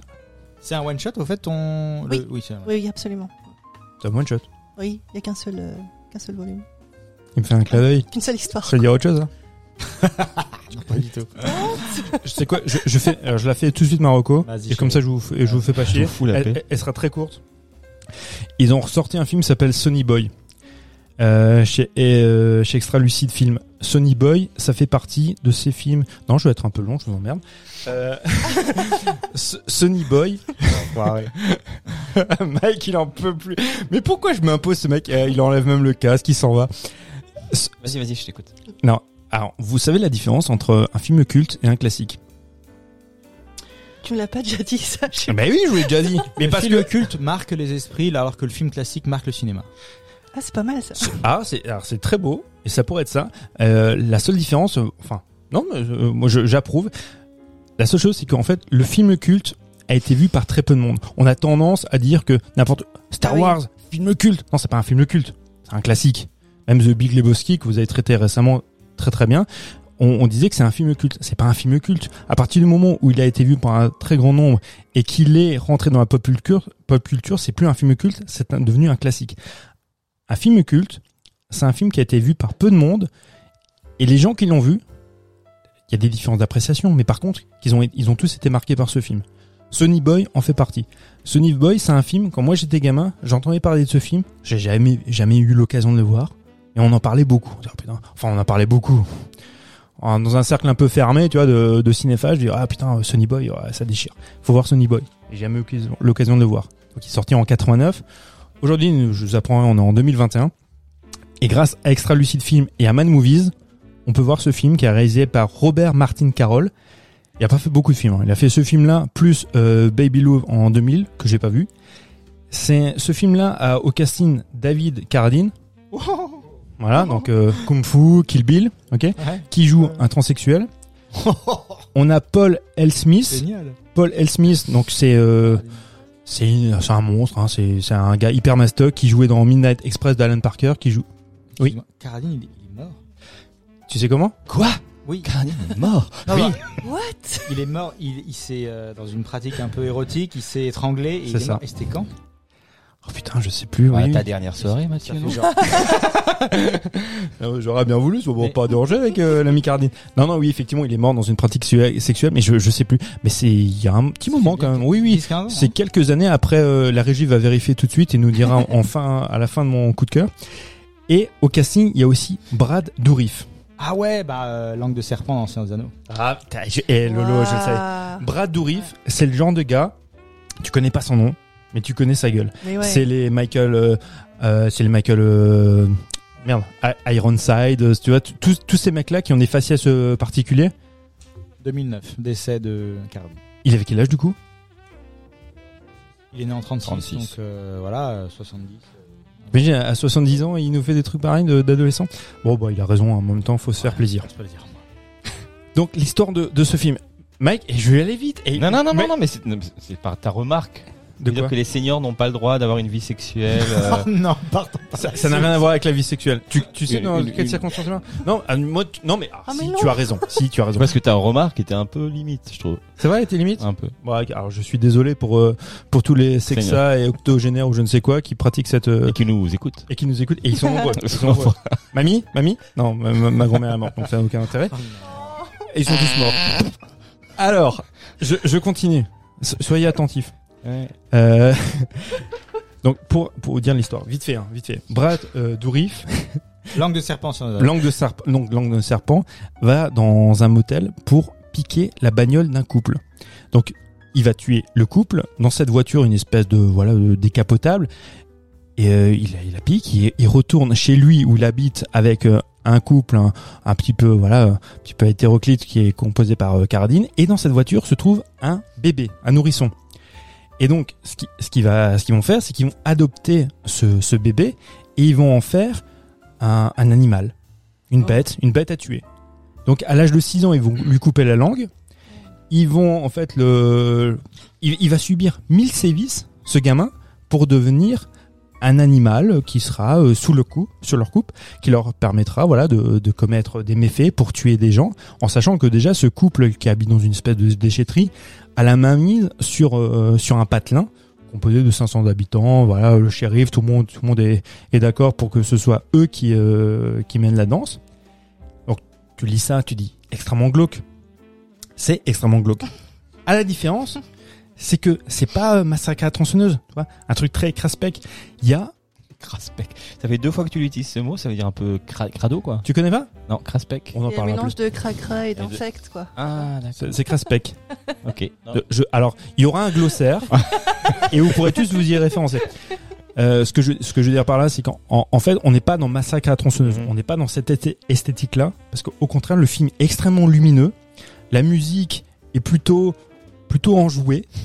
Donc, euh, de, ouais, ouais, ok. bi- bizarrement, le, le Une film n'est sorte pas. de Midsommar euh, version euh, bêta quoi. Oh, Ouais, ouais, si, ouais, si tu, a ouais, si, tu- dans, si tu veux. Dans Cannibal Holocaust aussi, où t'as une musique tout entraînante. Ouais, c'est ça, ouais. Mm. Eh ben, bah, t'as t'as pas tout à fait tort parce que je, je pense que ouais, ce, ce cinéma a- a- transpire un petit peu ouais dans, dans cette œuvre-là. Je vais pas vous mentir, c'est pas un bon film. Mhm. C'est pas c'est pas un très bon film, mais c'est vraiment une. Heureusement Enfin- que c'est ta reco du coup. Bah, ouais, en fait, ma, Marocco sur ce coup-là, c'est c'est pas que ce soit un bon film, c'est que ce- je, je voulais juste dire que des fois, il y a, y a des films qu'on attend. Moi, ça fait partie de ces films-là. J'ai bon voilà, je vais avoir 40, 40 ans, c'est ça fait 25 ans, grosso merdo, que j'attends de voir ce film. Ah oui. J'entends parler de ce film depuis voilà depuis très longtemps. Je me dis putain, je, je veux voir Sonny Boy. Et là, merde, il réédite Sonny Boy. Donc un moment excitation parce que on me dit depuis 25 ans, gars, t'es pas prêt. hein. Frère, euh, assis-toi, euh, t'es jamais prêt pour ça. Donc déception à ce niveau-là, mais il n'empêche qu'il y a quelque chose de très attendrissant à voir ça, parce que malgré tout, euh, la relation entre les différents personnages est très ambiguë, mais en même temps extrêmement troublante. Donc si vous avez l'occasion de le voir, bon si vous avez l'occasion de voir, parce que je peux vous le prêter en DVD si vous voulez, si vous vous y tenez, mais euh, c'est pas très bon, mais ça fait partie de ces films qui voilà atypiques des années 80, fin des années 80, qui euh, qu'il faut voir que c'est toujours assez intéressant. Et juste un truc, je finis juste là-dessus. ah, j'ai- ah, ah, t'étais surpris hein tu- Non, tu- non, non, il a fermé- il a Hop là. fermé sa Eh gueule. non, eh non, eh non. Au final, Vous sa- en fait, ce qui s'est passé en fait avec ce film-là, pourquoi il est pas si bon que ça, a priori, hein, c'est comme ça j'ai- qu'ils ont trouvé le- l'explication, c'est qu'il a été en fait produit par euh, Ovidis Azoridis. Je le dis mal, je, sais, je, je connaissais pas ce monsieur. Oui, ouais. Ce monsieur, c'est le même gars qui avait produit Piranha 2, qui a réalisé Piranha 2, James Cameron. Et James Cameron avait dit, il veut plus, il, voilà, veut plus en entendre parler parce que c'est plus son film. Parce que ce même producteur, quand il a récupéré la copie de James Cameron, comme pour Sony Boy, il a décrété que c'était de la merde et qu'il allait remonter lui-même. Donc, on a tous envie de voir Piranha 2, la version Director's Cut qu'on ne verra jamais. Et on voudrait tous voir la version Director's Cut de Sony Boy. Merci Mathieu. Je peux pas faire mieux. Non, bah non, effectivement, ne fais pas mieux. Là, tu es au sommet de ton art. Ouais, Merci Mathieu. Bon, je vais passer à mon coup de cœur. Euh, moi, je vais rester dans la thématique euh, de l'émotion, hein, puisque Mélancolia, c'est euh, la dépression, Ah, la oui. tristesse, euh, l'hystérie, euh, tout ça. je vais vous parler d'un podcast euh, qui s'appelle Émotion, justement, de Louis de Louis Média, donc L-O-U-I-E Média. Euh, c'est un podcast bimensuel diffusé un lundi sur deux, tout comme nous d'ailleurs. Euh, c'est un podcast que vous devez écouter pour comprendre pourquoi vous ressentez ce que vous ressentez et comment apprendre à vivre avec ces émotions. genre, il y a les thématiques ce blues qui mine nos dimanches soirs, pourquoi a-t-on peur d'être trahi L'obstination a-t-elle du bon la, jalousie peut-on peut-on ouais peut-on y échapper euh, La pudeur doit-on éviter de tout dire bah, Après deux heures d'émission, excusez-moi. la pudeur doit-on euh, éviter de tout dire et de tout montrer aux autres? Pourquoi regarder une œuvre? Mathieu. Enfin bon, il y a plein de thématiques. Euh, vous voulez euh, savoir un peu plus euh, pourquoi vous vous traversez telle et telle émotion? Ben écoutez ça. Et voilà, je termine. C'est disponible sur toutes les plateformes d'écoute. Et je termine très rapidement. et, non, mais, Mike, il est au bout. Là, mais c'est clair. Ah, on va bientôt se coucher, Mike. Je termine très rapidement. J'ai préparé une nuit tranquille là, qui est en train de, de chauffer. Oui, une en plus, recommandation jeux vidéo. Ah un café? Ah. ah. ah, oui, je veux bien un café, moi.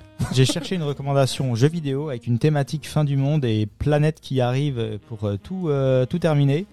Je vais parler rapidement de euh, Zelda Majora's Mask, qui, pour les connaisseurs, est un jeu qui est sorti sur Nintendo 64 en 2000 et qui en fait raconte l'histoire en fait de Link donc c'est le, le, héros de la série Zelda qui est très connu tu peux rappeler ça justement parce qu'on a tous tendance à faire ah, L'amalgame avec Link et, Zelda. Exactement. Zelda, c'est la princesse ah à sauver. Link, c'est le vrai héros Zelda.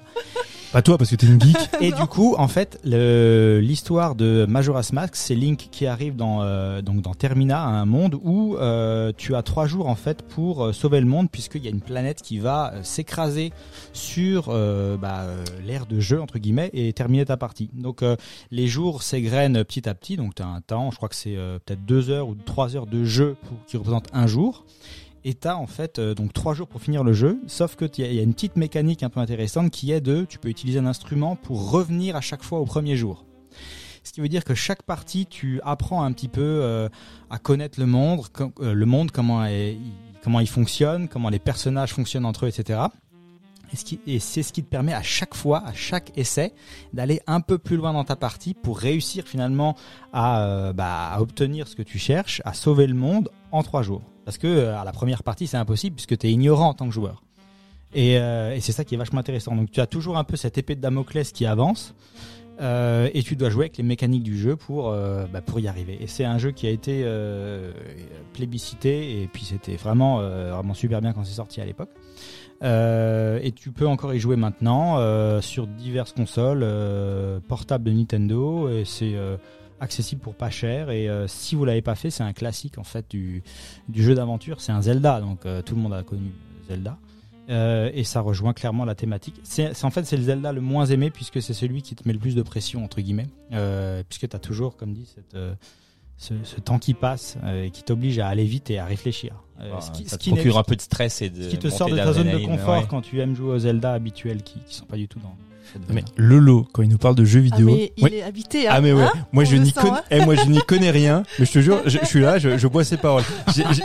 J'ai envie d'acheter une console. Il y, en a une quelque part Vite, vite, vite. Ah ouais. Alors, et je, je, vais juste dire un truc. Je, mon coup de cœur en fait, euh, enfin. Euh, enfin, n'en tenez pas compte, je, parce que je viens, je viens en fait de feuilleter rapidement les filles de Salem, le coup de cœur de Eleanor. Putain, c'est vrai. J'ai pas vu grand chose, mais à la vache. C'est violent. Ah, mais ça fait, non, mais déjà, alors c'est violent, mais c'est très, vachement beau, quoi. Oui. Ah oui, bah, ouais, ouais. Ah ouais, ouais, ouais. Donc euh, non, alors Sony Boy, vous, vous, faites pas chier, c'est pas grave si vous l'avez pas vu. Mais par contre, euh, chopez-vous les filles de Salem, c'est vachement bien. Et ben voilà, ben voilà. Merci Eleonore. Merci. Merci Mathieu. Merci Loris. Merci Julien. Euh, il, il, voulait pas me dire merci. Non, j'étais, j'étais, j'étais, ouais, ouais mais bon, je suis quand même poli, bien éduqué. Merci à vous les auditeurs de nous avoir écoutés. On vous rappelle que vous pouvez nous suivre sur tous les réseaux sociaux, enfin pas tous, mais euh, Facebook, Instagram. Euh, et puis euh, on vous, euh, on vous, comment dire, bah, on vous invite à vous abonner au podcast sur vos différentes plateformes d'écoute pour être notifié de la sortie d'un nouvel épisode et noter et partager ce podcast au plus grand nombre. Ça nous fera très plaisir. Et en attendant de se retrouver dans 15 jours, on vous souhaite une belle semaine.